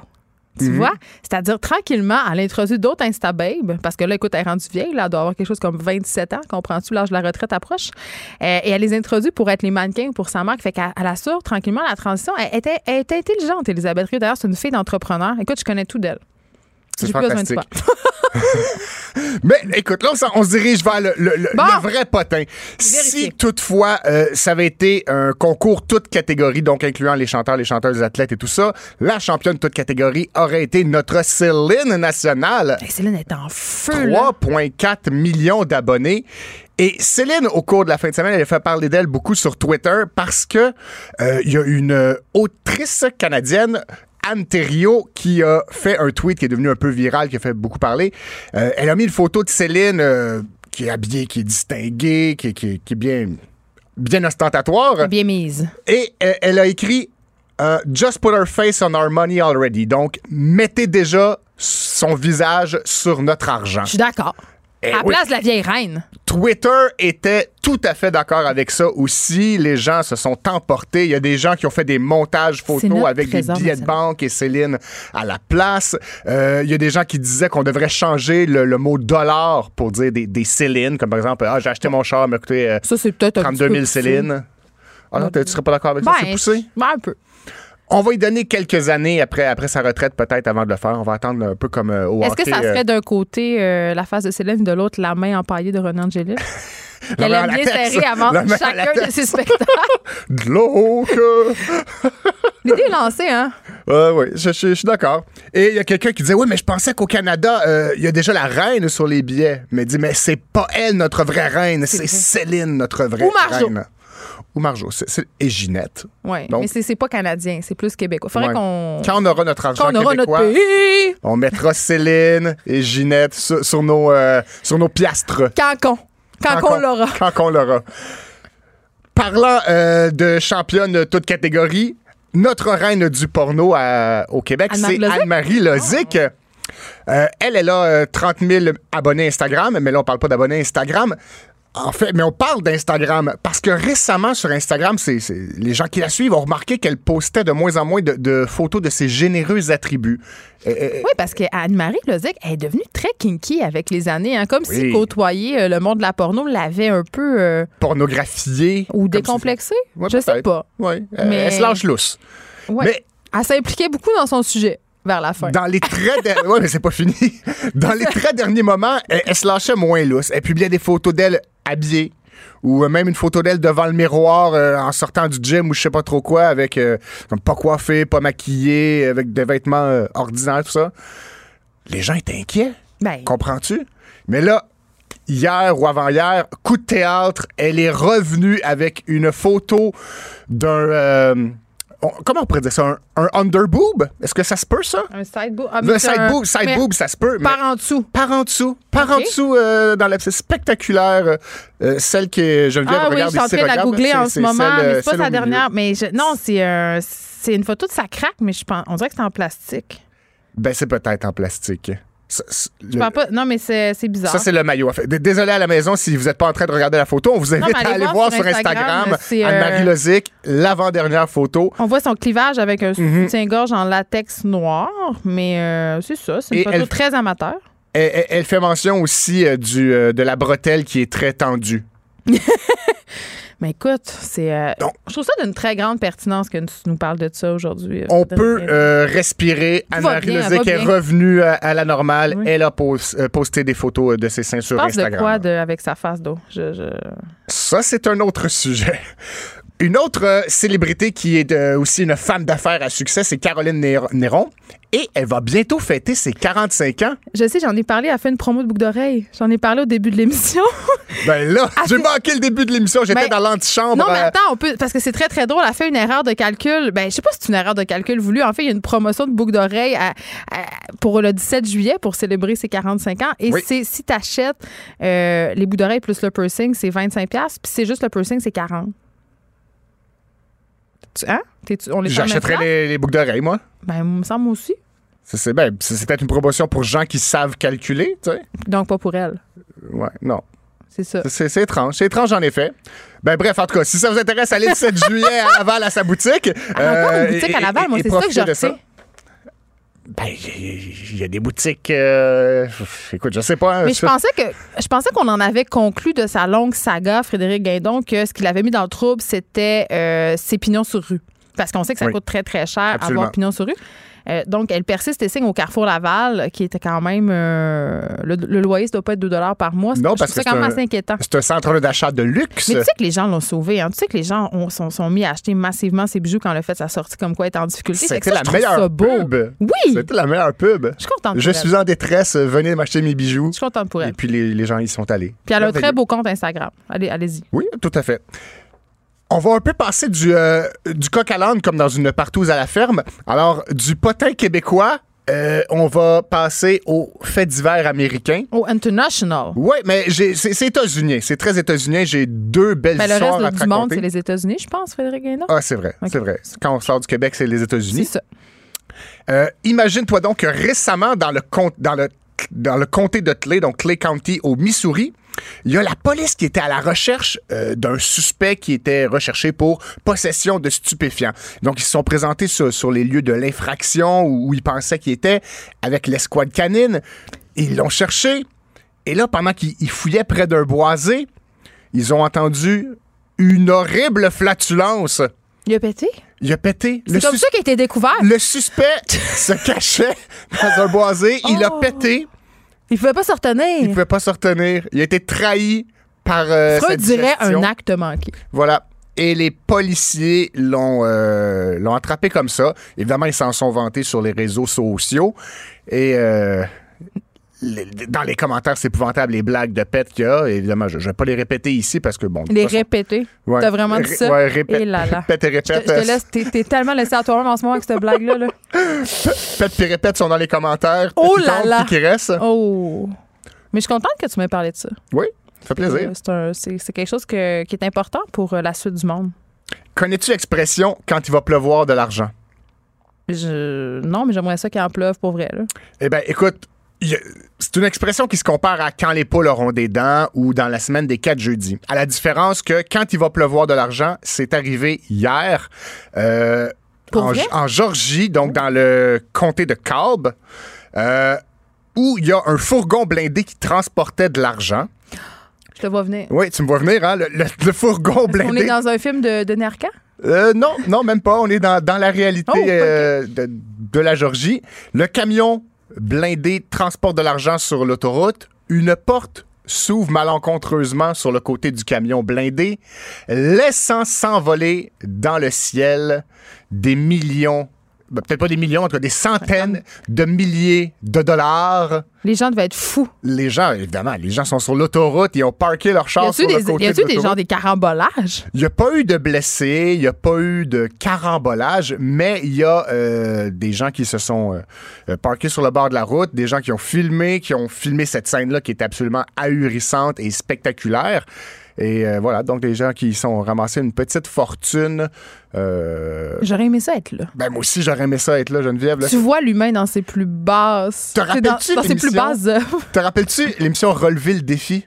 Ben, je me rappelle du titre, mais je, je- je te mentirais si je te disais que j'avais des souvenirs très précis. Là. Bon, dans cette émission-là, euh, le concurrent qui se présentait là devait relever un défi qui s'était lui-même fixé et ceux qui réussissaient à la fin de l'émission étaient un peu mis, mis de côté et chacun à tour de rôle, il devait aller dans une espèce de cabine téléphonique, OK, où il y avait un courant d'air qui circulait Oh oui. avec plein de, de billets, d'argent qui circulent comme ça dans l'air. C'était ça, c'était ça hier en Géorgie. C'était à peu près ça hier en Géorgie. Là. Des gens qui, qui couraient après l'argent puis qui s'en mettaient le plus possible dans les poches. C'est tout? C'est tout. J'ai encore appris des affaires. On parle des vraies choses aux effrontés. Une chance que tu étais là, Frédéric Ça me fait Gaidon, pour euh, remplacer. Dire les vraies choses. Ben, parler des, des vrais sujets qui sont vraiment des vecteurs de changement dans nos sociétés. De 13 à 15, Les effrontés. deux heures où on relâche nos bonnes manières. Après tout, on est en vacances. Cube Radio. Elle est là pour nous parler euh, d'histoire de cœur. C'est notre professionnelle euh, ah, des affaires amoureuses. On dirait, on t'aime-tu ça qu'on te présente comme ça, Catherine Parent? Ben écoute, euh, je dirais professionnel, certainement. Puis je suis sans doute un espèce de, de cordonnier en gogoune, moi, Un par rapport à la vie. Oui, absolument. Puis tu sais, je trouve que ça, ça donne une vision peut-être différente. Mais euh, oui, aujourd'hui, je vous parle d'affaires de cœur. Et puis, en bonne Jeannette Bertrand, comme tu m'as dit, tu m'as appelé l'autre jour, euh, je vais te poser la question, tu sais, toi, tu l'as rencontré comment ton chum, tu sais, Geneviève? C'est vraiment pas sur Tinder. Ah non? Non. As-tu déjà été là-dessus? Non. Non. Tu sais, pour vrai, moi, je regarde. Moi, là, moi, là. Je regarde tout ça aller, les affaires de Tinder, pis ça, puis je suis très intriguée, mais, mais je suis pas là-dessus. Donc, c'est comme si je regardais par la serrure d'une porte, un espèce de monde mystérieux de possibilités qui ne s'offre pas tant à moi. Absolument. puis C'est un peu comme à l'époque. Tinder, tu sais, mettons, Ben- même si j'étais célibataire, ça serait weird. Pourquoi? Ben, je sais pas. Je- Parce que t'es toi. Les gens, ils connaissent ta face, je sais Ouais, mais il y en a plein, hein. Je te- je te parlerai de ça off the record Ben, une autre fois. non, par Mais- exemple, en- dans les regards, mais c'est vrai quand t'es une personnalité Ouais. plus publique, tu sais, Mhm. je sais pas, ça, ça doit être weird. Mais il y en a, mais j'en parlerai pas aujourd'hui. Pourquoi? ben parce que j'ai rien préparé. Ben oui, je leur, ai- je leur ai parlé en plus, c'est édifiant là. Je, je vous ferai peut-être ça une autre fois. Mais, mais oui, je, je comprends un peu ton, dans le fond ta vision de Tinder qui est comme un peu à, à l'époque que, que nous on était peut-être adolescentes, pour regarder un peu à travers les portes battantes au club vidéo là. Fait que oui, c'est un peu ça. Hein. Puis franchement, moi j'avais jamais été sur aucun site de rencontre de ma vie. Moi, je trouve ça pathétique un peu. Je Absolument. crois à la vie. Oui, puis c'est pour ça. Oui, absolument. Puis c'est pour ça que moi aussi, j'avais jamais été là-dessus, tu sais. Puis là, ben, on m'avait demandé des articles euh, sur le sujet. Et là, j'ai fait, bon, ben, bon, ma dignité sera portée disparue, là. Puis euh, je me suis fait un, un profil t'es lancée? Je me suis lancée euh, accompagnée de, de, de ma grande amie Laurence, qui est une professionnelle Tinder que je salue au passage en ce moment. Et donc, c'est ça. Donc, je suis rentrée un peu durant l'hiver. J'ai fait un mois d'infiltration undercover. Mais pas si undercover que ça, parce que tu dois Ouais. mettre ta photo, Exactement. J'ai mis ma photo, tout ça. J'ai j'ai parlé avec des vrais humains. dont des vedettes? euh, dont des vedettes. Mais, euh, tu sais, moi, j'ai- tout le temps vu ça comme une espèce de euh, catalogue, tu sais, distribution consommateur. Tu sais, quand, quand, quand on était jeune, je sais pas si tu te souviens de Mais moi, c'est ça. ça que je déplore, la culture du catalogue. Absolument. Puis, tu sais, c'est genre, je tourne la page. Puis, tu sais, en plus, moi, ce que j'ai remarqué par rapport à Tinder, c'est que ça ressemble vraiment au catalogue distribution aux consommateurs. Parce que je sais pas s'il y a des gens qui s'en souviennent, mais la moitié du stock qu'il y avait là-dedans n'était finalement pas disponible. Puis, c'est. OK. Mhm. Fait que le, le, le préjugé est vrai. Il y a pas mal de monde déjà matché là-dessus. Oui, absolument. Puis, tu sais, j'étais allée lire des, des stats. euh, puis, en ce moment, c'est environ 54 seulement des gens qui sont sur Tinder qui sont réellement célibataires. Bon, c'est sûr que peut-être que dans, le- dans, dans le 46 autres, excusez-moi, je suis pourtant super bonne en maths, là, ça se pourrait que, que, que je me trompe dans mes stats. Mais euh, dans le 46% c'est sûr qu'il y a des couples ouverts, que c'est honnête, que c'est dévoilé, puis que Oui, c'est- un deal, tu sais, c'est correct. Mais on sait quand même, Catherine Parent, que c'est pas la majorité des gens qui vivent en union ouverte. Ben, Donc, pas on pourrait vraiment. supposer que ce ne sont pas le, le pourcentage restant. C'est pas la grande majorité. là. Absolument. Puis, tu sais, c'est- vraiment, ça m'a vraiment marqué parce qu'il y a quand même 50 millions d'utilisateurs de Tinder. Puis, si tu dis qu'il y a juste 54% de célibataires, ça veut bien dire que, ben, un swipe sur deux, t'as quelqu'un de pas libre, qui est soit euh, un extra-conjugal, comme ça, j'aime ça les appeler, ou carrément euh, une personne dans un couple ouvert, puis toi, ça t'intéresse pas, ben ça t'intéresse pas, ou bien, euh, des fois, c'est des couples aussi. Puis ça, la dernière fois qu'on s'est vu, tu me parlais du limoji de licorne. Oui, mais j'avais une amie qui s'est inscrite sur Tinder, puis elle avait mis Mhm. l'emoji de licorne, puis elle savait pas trop. Puis il y avait plein de couples, ça veut dire ouverte au trip à trois. Absolument. C'est qu'elle a aimé les licornes parce que c'était bien trend puis bien cute à un moment donné. Fait qu'elle dit, Hey, moi, je suis une licorne, je suis une bonne fille. On va m'identifier comme telle. Finalement, elle a dû avoir une coupe de surprise, là. Fait que, fait que c'est ça. Fait que, tu sais, une personne sur deux ou presque sur Tinder en ce moment n'est pas libre. Mais bon, évidemment, euh, tu sais, j'imagine qu'il y a une espèce de, de- de culture populaire aussi autour de ça qui fait en sorte que les, les couples ouverts qui deviennent de plus en plus affichés euh, l'utilisent avec, euh, tu sais, beaucoup moins de réticence puis Pour beaucoup moins de tabou. Absolument. Puis, tu sais, je me dis, bah, tu sais, ça peut être une façon de faire, mais reste que euh, la fille moyenne, appelons-la comme ça, donc, dont, dont je suis porte-parole des filles moyennes, ne vont pas nécessairement là-dessus pour ça, tu sais, pour avoir jasé avec Mais plusieurs filles. Pourquoi ils vont là-dessus? C'est ça, tu peux pas rencontrer le grand amour sur Tinder, oui. Ben, écoute, moi, j'en connais. Ou c'est pour le sexe, ça se Tinder. peut aussi. Là, Ben oui, ça ben tu sais, je veux dire, on est en 2019, une fille célibataire a ben le droit aussi d'avoir d'avoir une vie Wink, sans wink. être en couple, là, puis Ouais, ouais. tout ça. Mais euh, oui, ben j'en connais là, des, des couples Tinder qui ont super bien fonctionné. Là, tu sais, je saluerai Elisabeth au passage, mais il y en a. Tu sais, il y a 20 milliards de matchs qui ont été faits sur Tinder. Fait que je veux bien croire sur les 20 milliards, il doit bien y en avoir une coupe que ça a fonctionné. Là. Mais euh, bon, bref, je, je veux pas nécessairement m'étendre sur les statistiques parce que j'ai décidé aujourd'hui, dans le fond, de, de t'amener euh, tu sur ce qu'on n'a peut-être pas toujours euh, parlé de, de Tinder là, un peu partout. Et euh, moi, quand je me suis inscrite là-dessus, quand je me suis inscrite là-dessus, j'ai- j'ai vraiment capoté parce que tu c'est un gros boost, là, on va se le dire.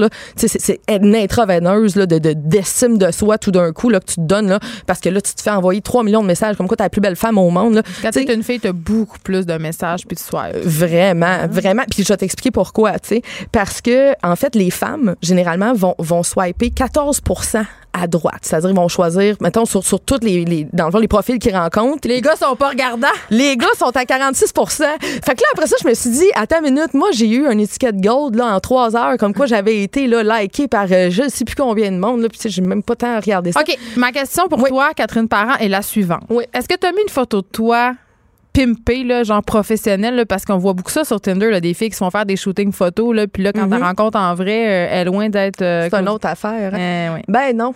Normal, t'avais mis une photo de toi... Ben euh, écoute, je te montrerai, je te les enverrai par Facebook. Moi, j'avais mis là, des niaiseries, là, tu sais. C'était à toi, toi, là. À mon image. mais t'es une belle fille, là. Ben, je- peut-être pour certains, mais, mais, mais ce que je veux dire, c'est que, moi, pour moi, j'ai juste décidé d'y aller. Aziz, euh, Catherine Parent, euh, puis, puis j'allais même dit à certains gars que j'étais en, recherche de chronique, puis tabarouette, je m'attendais pas à ça, ça les drivait. Je leur disais, mais moi, je suis pas là pour me trouver un chum. Je fais juste une chronique, c'est profils Tinder. Puis ça les allumait, tu sais, c'est l'espèce de défi, puis c'est super drôle. Puis finalement, ben, les hommes à 46 eux, ils swipent à droite. Fait que là, toi, tu te trouves bien hot, là, parce que tu s'arrêtes pas de matcher à chaque fois que tu envoies à droite. Excusez, je m'inscris en ce moment. Puis euh, c'est pas une super bonne idée pour je, te, je te dis, va pas là. OK, je vais attendre. Je vais attendre la fin de ta chronique. Puis, puis non, c'est ça. Fait que, puis bon, ben, au cours de mon mois Tinder avec ma chum Laurence, tu sais, on, on a travaillé bien gros là-dessus. On voulait se partir une chaîne YouTube qui parlait du sujet, mais bref, on le fera peut-être à un moment donné.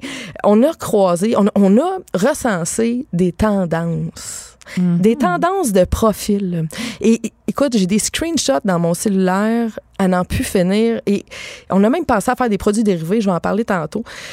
Mais il y, a des- il y a des tendances à propos des types de profils des gars. Puis là, ben, je me suis dit, ben, peut-être que dans ma chronique aujourd'hui, je vais pouvoir peut-être donner un petit coup de pouce. Tu sais, souvent, il y, a des- il y a des gars qui me parlent, qui me disent, Colin, moi, j'ai trois matchs. Toi, tu en as 245. Mais toi, tu as peut-être. On trois- voit les matchs des autres? ben, c'est parce que tu jases. tu sais. Ok, ok. Les, les- gens jasent. C'est pas affiché. Exactement. Non, non, c'est pas affiché. Mais, mais c'est parce que là, les tendances sont au profil chasse et pêche, entre autres. Hey, J'adore ça. Ben, je sais, tu viens du lac, mais. Moi, si tu veux me hooker, là, montre-moi ta grosse truite. Ah, ça fait bizarre du même. Mais dans le sens, une photo de toi avec une truite, je vais aimer ça. Ben écoute, il y a des filles qui aiment ça, les grosses truites, puis c'est correct. mais, mais dans tous les cas, euh, c'est vraiment une tendance, tu. Puis j'ai recensé, tu sais, je veux pas, tu sais, j'étais allée parler à des, des femmes, des filles, tout ça. Puis ils me disaient, ça donc, tu sais, c'est pas comme attirant, parce que j'en ai trouvé des gars qui prennent des photos, qui embrassent le poisson. Mais ça, c'est. Ça, c'est. Ça, c'est une joke dans le monde de la, ch- de la chasse et de la pêche, d'embrasser son poisson. Les... Ah non, moi, je pense. Toi, toi, tu serais prêt, hein? Ouais. Je pense que je vais t'en envoyer une coupe de ceux-là. Puis il y a aussi les papas. Ah, mais ça, ça? pogne les papas. Oui. Faut juste se promener au. au- pas besoin de Tinder pour ça, là. Au Tout parc. Le dimanche, quand les pères en garde partagée qui se sentent coupables amènent leurs enfants au parc, tu te pointes là avec tes petites shorts et là, là, là, là, là, là. Non, je suis d'accord avec toi. Sauf que, écris-le dans ton profil que t'es papa d'un 2 puis un 6 ans. Non, je pense que ça marche, moi. Je pense que c'est les mères que ça pogne pas. Tu Si penses? tu marques mère de trois, personne te veut. Si tu marques papa de deux, les filles se gorochent. Ah, ben, je sais pas. Moi, ça pognait un bon pareil. gars. mais, mais, mais, mais honnêtement, tu sais, mettez pas de photos de vos enfants. Ouais, non, non. Moi, c'est là le problème. Le problème, c'est pas que tu sois père sur Tinder. Je veux dire, t'es séparé, t'as des enfants, t'as le droit de leur avoir une Ton vie. chien, oui, tes enfants, moins. Ah, puis, puis c'est ça, exactement. Écoute, le pire que j'ai vu, OK? Je sais pas, si- peut-être qu'il écoute, puis il va se reconnaître, puis il va enlever la photo maintenant. Puis je l'invite vraiment à se dépêcher à faire ça. C'est le pire profil que j'ai vu, puis j'ai vu de la merde, là, on s'entend. Mais le gars, il a pris comme photo de la, de la première photo, parce que t'en as neuf, là, OK? Ben, c'est une photo de lui puis son enfant dans un lit d'hôpital. Le petit venait de se faire opérer. Oh non, il veut faire pitié. Il veut attiser la sympathie, madame. Exactement. Ah, on a une victime ici. Fait que là, les filles, si vous le croisez sur Tinder, soit vous lui dites d'enlever la photo, vous demandez une justification, ou vous passez tout droit de ce qu'on appelle on swipe à gauche. Ce qu'il y a aussi qui est merveilleux, ce qui est, ce qui est à peine turn off, c'est les gars qui mettent des photos de eux avec leur ex. Ah, mais ça, c'est bon. OK? Mais ils brouillent la face. Fait que, tu sais, ils mettent comme un, un gros caca brun de doigts de dessiner, là, comme quand Mais t'avais pas une autre photo? C'est pas de faire un selfie, quelque chose? Je comprends pas. Exactement. Tu sais, force-toi, au pire, tu sais, je demande à ton ami, ton voisin, ton collègue de prendre une photo de toi, mais pitié, tu sais, ton ex, on n'a pas nécessairement le goût de la voir. Puis si en plus tu l'assumes pas, que tu brouilles la face, ça fait le gars qui a botché à la job, tu sais. Puis, la même chose pour les filles, parce que j'ai eu des, des chums de gars qui étaient sur Tinder qui m'envoyaient plein de screenshots de profil. Et on a établi une tendance. Et là, les filles, écoutez-moi bien. là. Je sais que le jour de vos noces, vous vous trouviez belle. Non, non, non, non, c'est pas vrai. Mais s'il te plaît, ah, je Je te crois jure, pas. On s'en va pas s'il là. te plaît, on s'en va là. On a des photos de filles dans leur robe de mariée. Non. Et c'est une tendance. OK? Alors, moi, je suis comme, mais quel message que t'envoies? Mais qu'est-ce qu'est-ce que tu penses? Ben, C'est drôle. je- oui, mais sans doute que ah, c'est peut-être la seule photo de photographe qu'elle a d'elle puis qu'elle se trouve donc belle, tu sais, dans cette, cette journée-là. Ouais, mais croppe-toi à tête quelque Exactement chose. ce que dire. toi, c'est une robe de, de- du jour. Coupe ta face. À moins que tu sois une mannequin La pour le Elegant. Wedding, tu sais, puis que tu le mentionnes dans ton profil, c'est inacceptable. En tout cas, les filles, enlevez ça tout de suite, ça n'a pas de bon sens. Les photos pas de face. Mais ça, c'est ça, ça regarde pas bien. Ça, ça fait le gars qui s'assume pas ou qui fait partie du 46 de- d'extra-conjugal. Tu sais, moi, je dire... C'est quoi? C'est leur six-pack? C'est leur chest? C'est leur Ah non, mais écoute, j'en ai pas un que c'est un bout d'épaule. OK, Peut-être qu'ils maîtrisent mal l'application. Ah, peut-être Rendu qu'il là, maîtrise j'essaie de mal bien des choses. là, rendu là, quand, Ouais. quand tu t'enlignes puis tout ce que tu pognes sur ton coin d'épaule, c'est- c'est c'est moyen. Et les photos de chest, euh, ça, c'était le plus répandu de toutes. Euh, on, on, en- on a voulu en faire une tapisserie à l'appart, Laurence et moi. On voulait faire un produit dérivé pour filles désespérées. Et les, les chests, les gars, s'il vous plaît, OK, arrêtez ça. C'est pas chic. C'est pas chic quand t'es neuf photos Tinder, c'est des chests. Puis, tu sais, on va se le dire, là, sont pas Un chest, une truite, ses enfants. Exactement. Puis c'est pas tout, euh, tu sais, c'est pas tout Ryan Gosling non Ben, ils ont le droit, là. Ils ont de la grossophobie. Absolument. Je comprends ce que tu veux dire. Mais quand tu mets aucune autre photo de toi, tu sais, à un moment donné, aide ta cause. Et pour terminer, dans, dans, bon, dans un but ludique, t'es désespéré, t'es sur Tinder, ben nous autres, on a développé un jeu pour s'amuser, puis pour arrêter d'être désespéré, puis de rire. Ça s'appelle le Tinder Battle. Ça se joue comme le jeu de cartes de la bataille. T'as besoin de deux cellulaires, d'une feuille de papier ou d'un tableau, OK? Puis là, ben, tu te mets avec ta chum, puis vous swipez les profils, puis celle qui a le pire profil, elle gagne un point. Évidemment, avec du chardonnay, c'est excellent. Puis si t'es les deux le même, ben, il faut que tu swipes jusqu'à temps qu'elle trouve le pire Là, quand t'es assez saoul, ben, tu te mets à swiper à droite des gens que t'aurais pas normalement swi- swipé à droite. Fait que ça peut être un jeu dangereux. Exactement. Puis la pire chose qu'il faut que tu, fais- que tu fasses, c'est de laisser ton cellulaire à une amie qui est saoule. Oui, parce qu'elle swipe tous les profils euh, que toi, tu voudrais pas nécessairement. Absolument. Fait que Oh, amusez-vous. Prenez pas ça au sérieux. Moi, c'est ce que je dirais aux gens. Fait que la réponse, euh, être sur Tinder, oui ou non, tu répondrais quoi, Catherine Parent? être sur Tinder, c'est un choix. Euh, C'est un jeu. C'est un jeu. Euh, il faut pas, faut pas penser rencontrer l'amour de sa vie, là, je peut. pense. Mais ça se peut. Tu t'as peut-être une chance sur une coupe de 20 milliards de matchs, mais amuse-toi, puis surtout prends-toi pas au sérieux, mais pitié, là. Hein? Pas de photos d'enfants, de robe de mariée, les chests, là, au moins mets-en une de ta face, puis euh, vos érections, on n'a plus le goût des voir non plus. J'ai hâte à ton livre euh, Tinder pour les lunes, Catherine Parent. Je pense que ça serait très, très bon. Merci beaucoup d'avoir été avec moi. Ben, ça C'est toujours un plaisir. plaisir. On te retrouve jeudi prochain.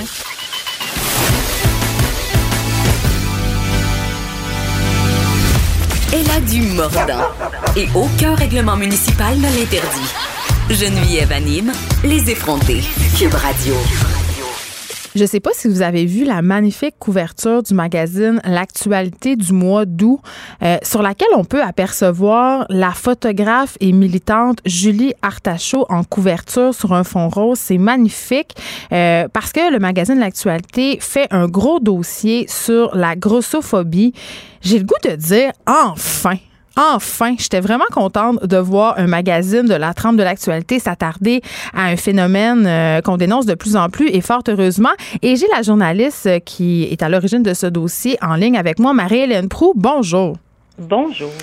Ben, je le disais d'emblée, là, je suis très, très contente. C'est un très bon dossier euh, que j'invite les gens par ailleurs à aller lire parce que c'est très, très complet.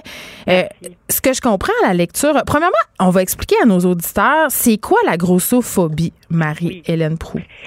Ça, c'est un terme qui a été inventé euh, dans les années 90, euh, utilisé surtout en France, même au Québec, on l'entend moins, mais un, un peu plus qu'avant quand même, et qui désigne les préjugés, euh, les comportements hostiles, la stigmatisation, la discrimination que subissent les personnes grosses. Puis, pour préciser, par personne grosse, j'entends euh, ce que l'Organisation mondiale de la santé qualifie d'obèse, c'est-à-dire que leur indice de masse corporelle est de 30 et plus, ce qui, ce qui représente à peu près une personne sur cinq au Québec. Et cette population-là vit des injustices liées à leur poids qui est de plus en plus documentée, surtout aux États-Unis. Euh, tranquillement, ça commence au Québec. C'est un champ de recherche émergent. Mais c'est surtout euh, aux États-Unis, donc, il y a le gros des travaux universitaires qui mesurent l'ampleur des préjugés euh, envers les gros à l'école, euh, dans le cabinet du médecin, au travail, dans leur vie euh, sociale et amoureuse aussi, et, et ils mesurent les répercussions que ces préjugés-là ont sur leur santé mentale, physique et économique. Et c'est ça, parce que là, toi, tu as assisté à un 5 à 7, OK, Oui. qui était un des premiers événements organisés par une association qui s'appelle le Montreal Fat Babe. Et ça, c'est une association, en fait, qui, qui a pris naissance sur Facebook parce que la, la conversation à propos de la grossophobie, c'est quelque chose qui a lieu depuis quand même un certain bout de temps Ah oui. sur les médias sociaux. Euh, je pense, entre oui. autres, à, ben justement, on l'a nommé Julie Artacho, la photographe qui Oui. s'implique beaucoup, a fait des stories sur Instagram. Gabrielle Lisa. Collard aussi, la blogueuse qui ont parti participer à cet événement-là. Et euh, Mhm. il y avait une situation, euh, une citation, pardon, assez percutante dans le dossier d'une participante Mhm. euh, qui s'appelle Catherine, qui disait qu'elle s'est haïe toute sa vie et Oui. que d'aujourd'hui, de se réunir en fait entre femmes grosses et d'arrêter de s'excuser d'exister, ça lui faisait du bien. Mhm. Oui, ben euh, en fait, heureusement, depuis quelques années, il y a une espèce de mouvement de, lutte contre ces préjugés-là que je mentionnais tantôt, euh, qui s'organise donc au Québec. Et- et c'est vrai, vous le mentionnez, les réseaux sociaux jouent un rôle majeur là-dedans de revalorisation. Par exemple, on voit beaucoup de personnes grosses euh, prendre des photos d'elles en bikini, en sous-vêtements, en chandail bédaine, euh, et les publier pour euh, se réapproprier l'estime de soi, la beauté de leur corps euh, tout en courbe. Et euh, ça leur fait énormément de bien. C'est- ces petits groupuscules qui se forment à droite et à gauche depuis quelques années au Québec, mais peut-être encore plus particulièrement là, depuis cette année, l'année passée. Il y a eu aussi le, le, le livre de Michael Bergeron qui est sorti, La vie en gros, qui est le premier essai consacré à la grossophobie au Québec. Oui, on l'avait reçu par ailleurs ici oui. pour nous en parler. Mais Marie-Hélène Proux, tu nous parlais de l'IMC, puis j'ai envie euh, qu'on en parle un petit peu ensemble parce que Oui. c'est une mesure qui est quand même assez contestable dans cette mesure où, tu sais, il y a plusieurs facteurs à prendre en compte dans euh, le poids d'une personne. Euh, les gros, on est dans cette idée que ce sont des personnes qui sont pas en santé, qui font pas de sport, puis qui mangent mal, puis que c'est pour ça qu'ils sont gros. Mais je suis contente que vous m'ameniez sur cette piste parce que c'est peut-être un des éléments les plus fondamentaux de l'article. Ben oui. c'est que l'IMC, on devrait plus se servir de ça dans les cabinets de médecins. Puis ça, là, euh, c'est pas moi qui sors ça de mon chapeau. Là, c'est des grands spécialistes de l'obésité que j'ai interviewés, des lectures que j'ai faites là, très, euh, très euh, pointues. Ça, ça donne rien parce que je vous donne un exemple. La graisse la plus, il y a, il y a cer- beaucoup de formes d'obésité en passant, ok? Et la graisse la plus dommageable, c'est la graisse viscérale, qui est donc logée dans la cavité ab- abdominale, qui entoure les organes et qui elle mène à, à développer des cancers. Donc, la etc. bedaine. On se parle de la bedaine. La bédaine dure, mais ça, ça paraît pas nécessairement ça. Ça se dissimule très bien sous un polo. Il y a beaucoup d'hommes qui souffrent de cette bédaine dure. Et quand ils embarquent sur le pèse-personne, ces personnes-là euh, sont, ils peuvent tomber dans la catégorie poids santé, donc considérés minces. Mais euh, il, y a, y a- de la graisse à l'œuvre à l'intérieur de la cavité ab- abdominale qui, qui, leur, qui, leur, euh, qui leur crée beaucoup de dommages. Alors que certaines personnes grosses, euh, manifestement grosses, embarquent sur le pèse-personne, se font dire, il là là, t'es dans la, la, la, la, catégorie obèse, voire ob- obèse morbide, tu cours tel risque, tel risque. Mais en disant ça, on n'a pas on n'a pas du tout euh, eu d'autres mesures. Par exemple, on n'a pas mesuré leur cardio, leur, euh, capacité euh, cardio-pulmonaire. On les a juste stigmatisés. Et peut-être que ces personnes-là n'ont que de la graisse sous-cutanée, donc une graisse molle qui est absolument pas dangereuse. C'est peut-être pas au goût du jour. Ça correspond peut-être pas aux normes actuelles de beauté, mais la vérité, c'est que c'est pas dangereux cette graisse-là. Et ces personnes-là peuvent être en excellente condition physique, en excellente santé, ne souffrir d'aucun problème. Oui, mais OK, je vous écoute, mais qu'en est-il quand on se rend dans un cabinet de médecin, quand les personnes grosses, puis là, à chaque fois que je dis personne grosse, il faut que je l'avoue, j'ai un petit malaise. C'est comme si Oui. dire le mot gros, c'est péjoratif, ce qui est assez révélateur en soi de notre relation au corps plus gros. Là, et je Ouais. plaide coupable de mon billet, mais c'était très touchant dans le texte de lire des gens qui disent qu'ils sont victimes de discrimination du milieu médical parce qu'il y a quand même une propagande euh, pro-minceur. Euh, Tu sais, la, la la stigmatisation des gros, c'est peut-être la dernière forme de discrimination socialement acceptée parce qu'elle est portée par le discours médical.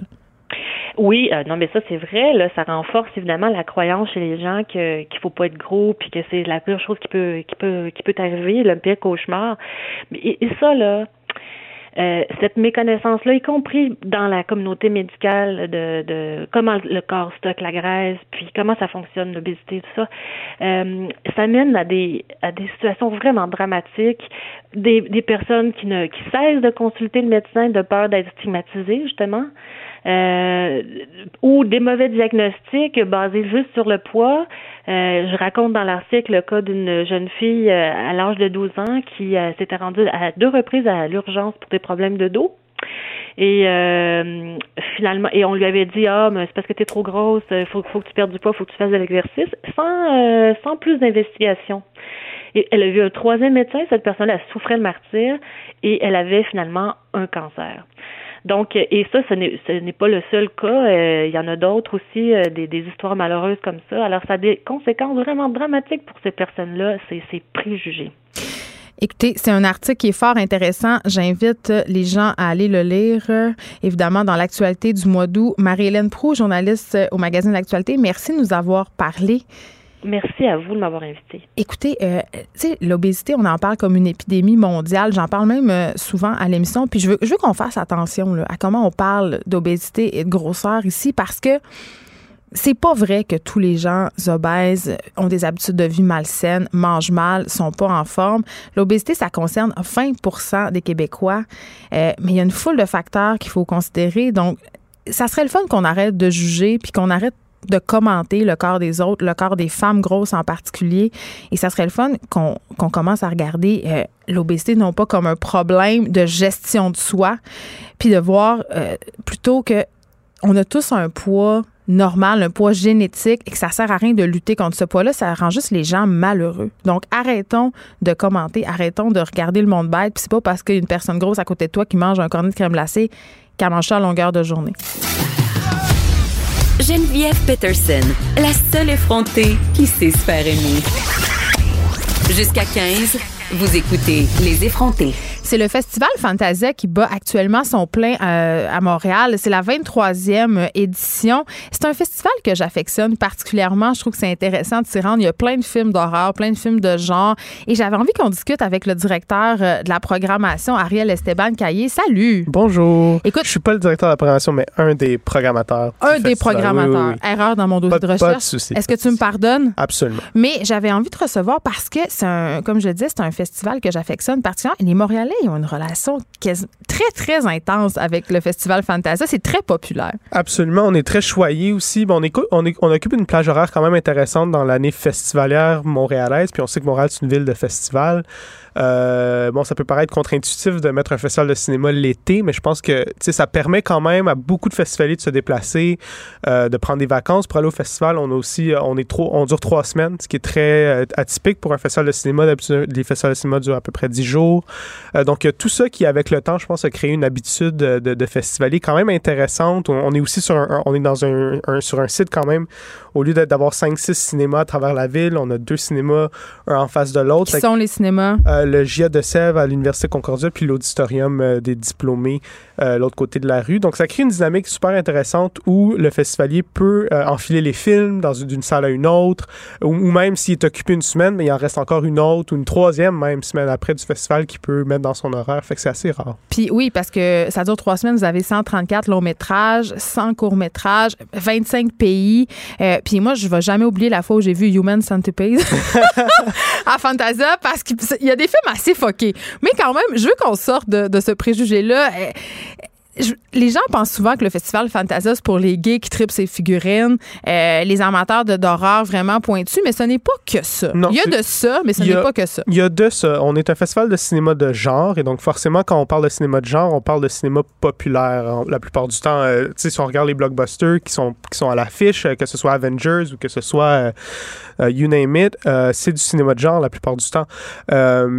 puis ça, bon, c'est sûr que ça fait partie de notre ADN de vouloir mettre de l'avant ces films-là, mais on on cherche aussi à montrer que le cinéma de genre, ça se décline sous toutes les formes, sur toutes les facettes. Autant euh, on va avoir du, cinéma qui, euh, c'est du cinéma d'auteur, c'est du cinéma d'art et d'essai, mais qui incorpore des éléments, mettons, d'horreur, de thriller, de fantastique. Mais c'est ça. Par ailleurs, votre film d'ouverture, c'est un, un très, c'est très représentatif de ce que tu viens de dire parce que c'est un récit qui expose les dangers de la masculinité toxique. J'aurais pas tendance à vouloir associer ça à Fantasia, mais quand même, euh, c'est votre film d'ouverture. en fait, on ouvre avec Sadako, qui est un film japonais euh, qui est en fait la, euh, pas la suite, mais euh, vous êtes, si vous connaissez The Ring, Ringu. Ouais. puis en fait, notre, notre, notre film, ben, t'as pas tort, en fait, notre, notre, autre film dans l'autre salle, c'est Swallow. C'est ça. qui est un, qui est en fait un, un, super film, en fait, sur une, une, une femme qui, qui, se marie, en fait, une, à un, un, homme très riche. puis ça la contraint dans un rôle de, de domesticité vraiment limitateur Limitatif, en oui. Puis, euh, elle développe en fait le, un, un, un pica, tu sais, le, le, ce- ce- cette habi- Manger des choses Oui, weird comme de la craie, de la terre, des Exact. feuilles. Ouais. Euh, qui prend en envergure au cours du film, puis qui devient en fait sa façon à elle de reprendre le contrôle euh, sur sa vie. Donc, elle va, elle va manger des objets de plus en plus gros, de plus en plus pointus, de plus en plus.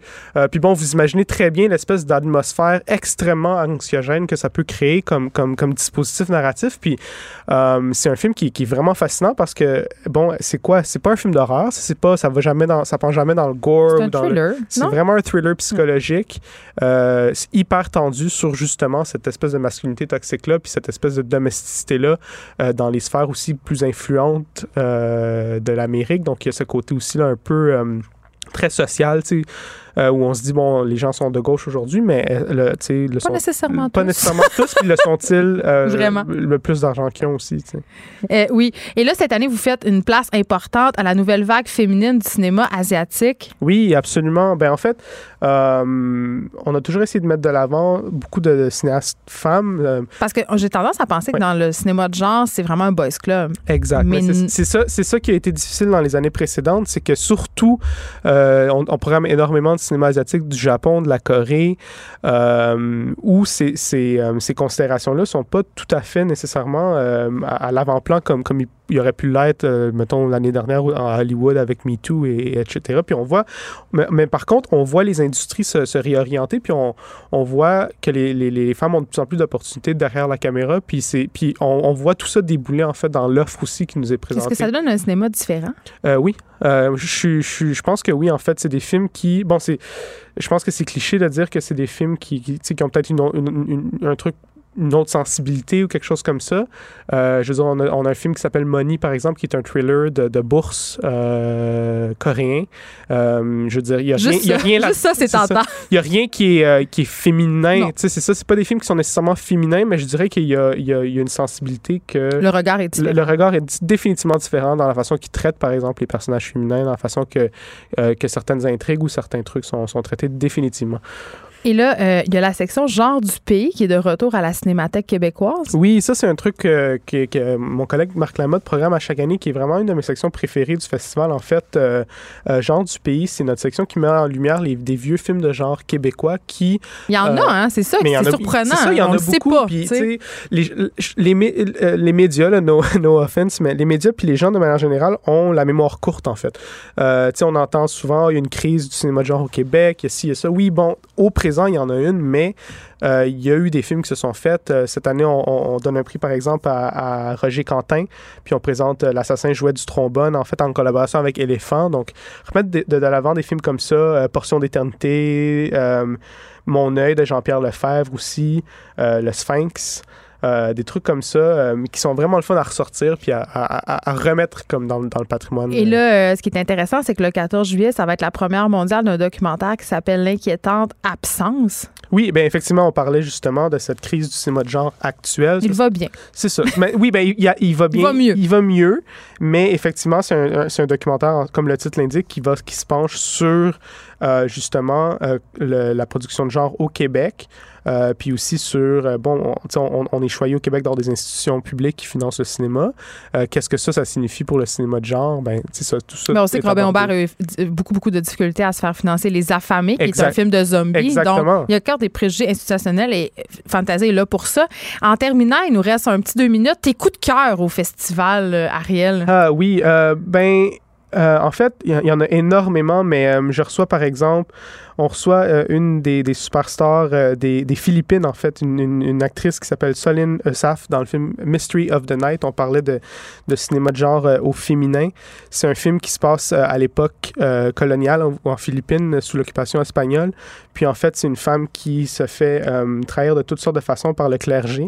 Puis sa progéniture va revenir se venger sous la, sous la forme de- d'un astre. Toujours des affaires de vengeance Oui, dans le cinéma asiatique. C'est Euh, vraiment le revenir- grudge. Oui, puis c'est- puis c'est c'est un truc qui est très folklorique, qui est très... Bien sûr, oui, c'est ce, ancré. ce film-là est vraiment fascinant parce que ça nous donne un peu à voir le penchant. Si, bon, on connaît euh, les, les, les jeunes filles aux longs cheveux au Japon, les trucs Mais comme dans ça. The Ringu, c'est beaucoup ça. La, la fille est Grudge. peurante, puis de Grudge, Exact, avec euh, une maladie- malédiction, et surtout lié à- beaucoup lié avec la technologie aussi. Ex- Exact. Euh, tandis que dans, dans Mystery of the Night, on, on a le penchant plus euh, euh, ben, philippin de, de ça, qui est une un autre monstre vraiment à découvrir, un autre milieu, un autre, une autre mythologie, un autre folklore à découvrir dans ce film-là.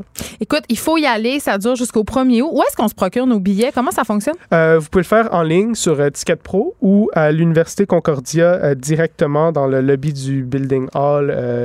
La billetterie est ouverte Puis- pas mal tout le temps. Allez-y, ça vaut vraiment la peine. C'est pas super cher. Ça fait des belles soirées. Ouais. Ça fait certes des films autour duquel discuter parce Oui, que. euh, ça coûte moins cher d'aller voir un film à Fantasia que dans n'importe quel cinéplex. Cinéma pour ne allez-y. pas Oui, c'est ça. Cube Radio.